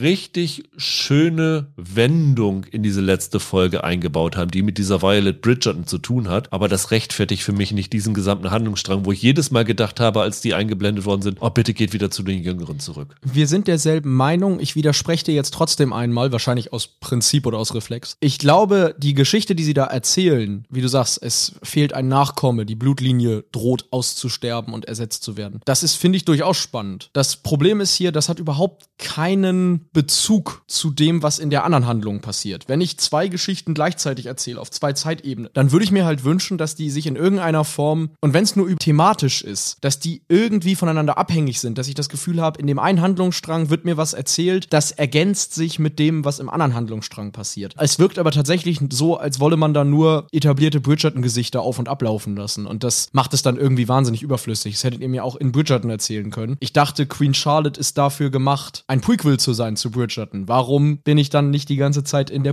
Prequel-Handlung? Der andere Grund ist übrigens, damit sie in der Gegenwartshandlung die Stimme von äh, Dame Julie Ja. Andrews nochmal wieder als Erzählerin einbinden konnten. Ja. Weil, wie wir es von Bridgerton wissen, in der Vorgeschichte kann es sie noch nicht gegeben haben. Ja. Also müssen wir sie für die Rahmenhandlungserzählung dann einsetzen. Aber auch das hätte man drauf verzichten können. Aber ich finde diese jungen Aspekte finde ich toll. Da habe ich wirklich Freude dran gehabt. Ich hoffe, dass Asima Thomas noch ganz, ganz, ganz viele Rollen danach bekommt, weil Mhm. das ist für mich einer der Shootingstars dieses Jahres und ich habe mich da gut unterhalten gefühlt. Mir gibt die Serie auch so ein bisschen Hoffnung. Ich habe das Gefühl, diese Sachen, die bei Netflix richtig gut laufen, Wednesday, Bridgerton, Squid Game, da ist Netflix immer schnell, die dann zum Universum ausbauen zu wollen. Weißt du, also bei Wednesday würde es mich nicht wundern, wenn wir demnächst Puxley und Morticia und äh, Gomez kriegen als Serien. Oder dass wir bei Squid Game auch noch irgendwie Ableger bekommen, die in dieser Welt spielen. Also Netflix ist da relativ schnell damit, sowas zu machen. Nur Bei Squid Game machen sie erstmal eine Game Show. Ja, genau, so ein, so ein Quatsch halt. Wenn das immer so passiert bei diesen Erfolgsformaten wie jetzt bei Bridgerton, dass du das tatsächlich nutzt, um das bereits Erzählte und Etablierte zu bereichern und neu zu denken in Teilen, ey, dann bin ich da an Bord. Das hat hier das Bridgerton-Original bei weitem übertroffen. Ich finde, alles, was in dieser Prequel-Handlung passiert, ist für mich um Welten besser geschrieben, klüger durchdacht, als es Bridgerton je war. Und sogar dieser Sex und Prunk, das ist ja eigentlich die ganze Idee hinter Bridgerton. Ey, sogar das ist hier irgendwie nicht so nervig. Und irgendwie Teil des Konzepts ergibt irgendwie Sinn. Ja, also für mich war das wirklich, oh- ohne dass ich jetzt, ich will jetzt auch nicht zu lobend klingen, ne? Aber Bridgerton war der Versuch von, also es ist ja auch eine Romanvorlage, gibt's davon ja, ne? Das basiert doch auf Büchern. Bridgerton ist so ein bisschen der Versuch gewesen, ein sozusagen konservatives Genre aufzubrechen und modern zu erzählen und divers zu erzählen. Und zum ersten Mal habe ich das Gefühl, die leisten das hier, die reformieren dieses Genre tatsächlich, ohne es irgendwie zu zerstören. Und die nutzen zum ersten Mal das Potenzial, das in dieser Welt steckt. Ich bin aber mal total neugierig, wie diese Miniserie ankommen wird Ich beim auch. Publikum, weil das, was das Zielpublikum von Bridgerton haben will, nämlich diese klassische Eskapismus-Romanze, weil das ist das ja, wofür das meistens geguckt wird, das hast du hier eigentlich nicht drinne. Du hast hier eine deutlich komplexere, anspruchsvollere Geschichte. Du hast hier nicht diese Heiti-Teiti-Liebe, am Ende heiraten sie und alle leben happily ever after. Sie haben ein schönes Ende, finde ich übrigens. Das fand ich eine ganz, ganz anrührende letzte Szene. Aber so das, was du sonst aus den ersten beiden Staffeln Bridgerton erwartet hast, bekommst du hier nicht zwangsläufig. Deswegen bin ich mal gespannt, ob das breite Publikum dafür offen ist. Stimmt, aber vielleicht musst du die Leute manchmal zu ihrem Glück zwingen. Vielleicht Ja. wissen die manchmal gar nicht, was sie wollen. Ich glaube, wenn man nicht erwartet, dass dieser Ableger einfach eine kürzere dritte Staffel Bridgerton ist, dann kann man hier wirklich überrascht werden. Positiv überrascht werden. Ja, Michael, dann hast du diese Woche erstaunlicherweise mal die optimistischste Position eingenommen. Ich, ich verstehe es gar nicht. Mein, mein Ruf als Miesepeter bröckelt jetzt, oder? Also ich glaube, Silo können wir alle unein- uneingeschränkt empfehlen. Ja. Sweet Tooth allen, die die erste Staffel mochten, mit Abstrichen äh, genauso empfehlen. White House Plumbers, äh, müssen wir uns noch ein bisschen drüber prügeln. Und Queen Charlotte äh, durchaus mal reinschauen. Selbst wenn man Bridgerton nicht mochte und äh, natürlich auch, wenn man Bridgerton mochte. Ja, wenn man in Bridgerton reingeguckt hat und sich an ähnlichen Dingen gestoßen hat, wie ich sie gerade genannt habe, guckt mal Königin Charlotte an. Das äh, ist interessant, wie viel besser das ist. Ja, und dann hören wir uns in der nächsten Woche wieder. Ich glaube, wir nehmen uns vor SAS Rogue Heroes bei Paramount Plus. Auch schon eine Serie, die, ich glaube, im vorletzten Jahr von Holger mal auf der Liste stand. Hat lange gedauert, bis sie zu uns gekommen ist. Ich bin jetzt mittlerweile auch richtig heiß drauf. Ich freue mich total. Und ich glaube, wir, wir werden noch ein, zwei andere Serien, wie immer, dazu nehmen. Ja. Bis dahin, habt ein schönes Wochenende, bleibt gesund, macht's gut. Ciao, ciao. Ciao.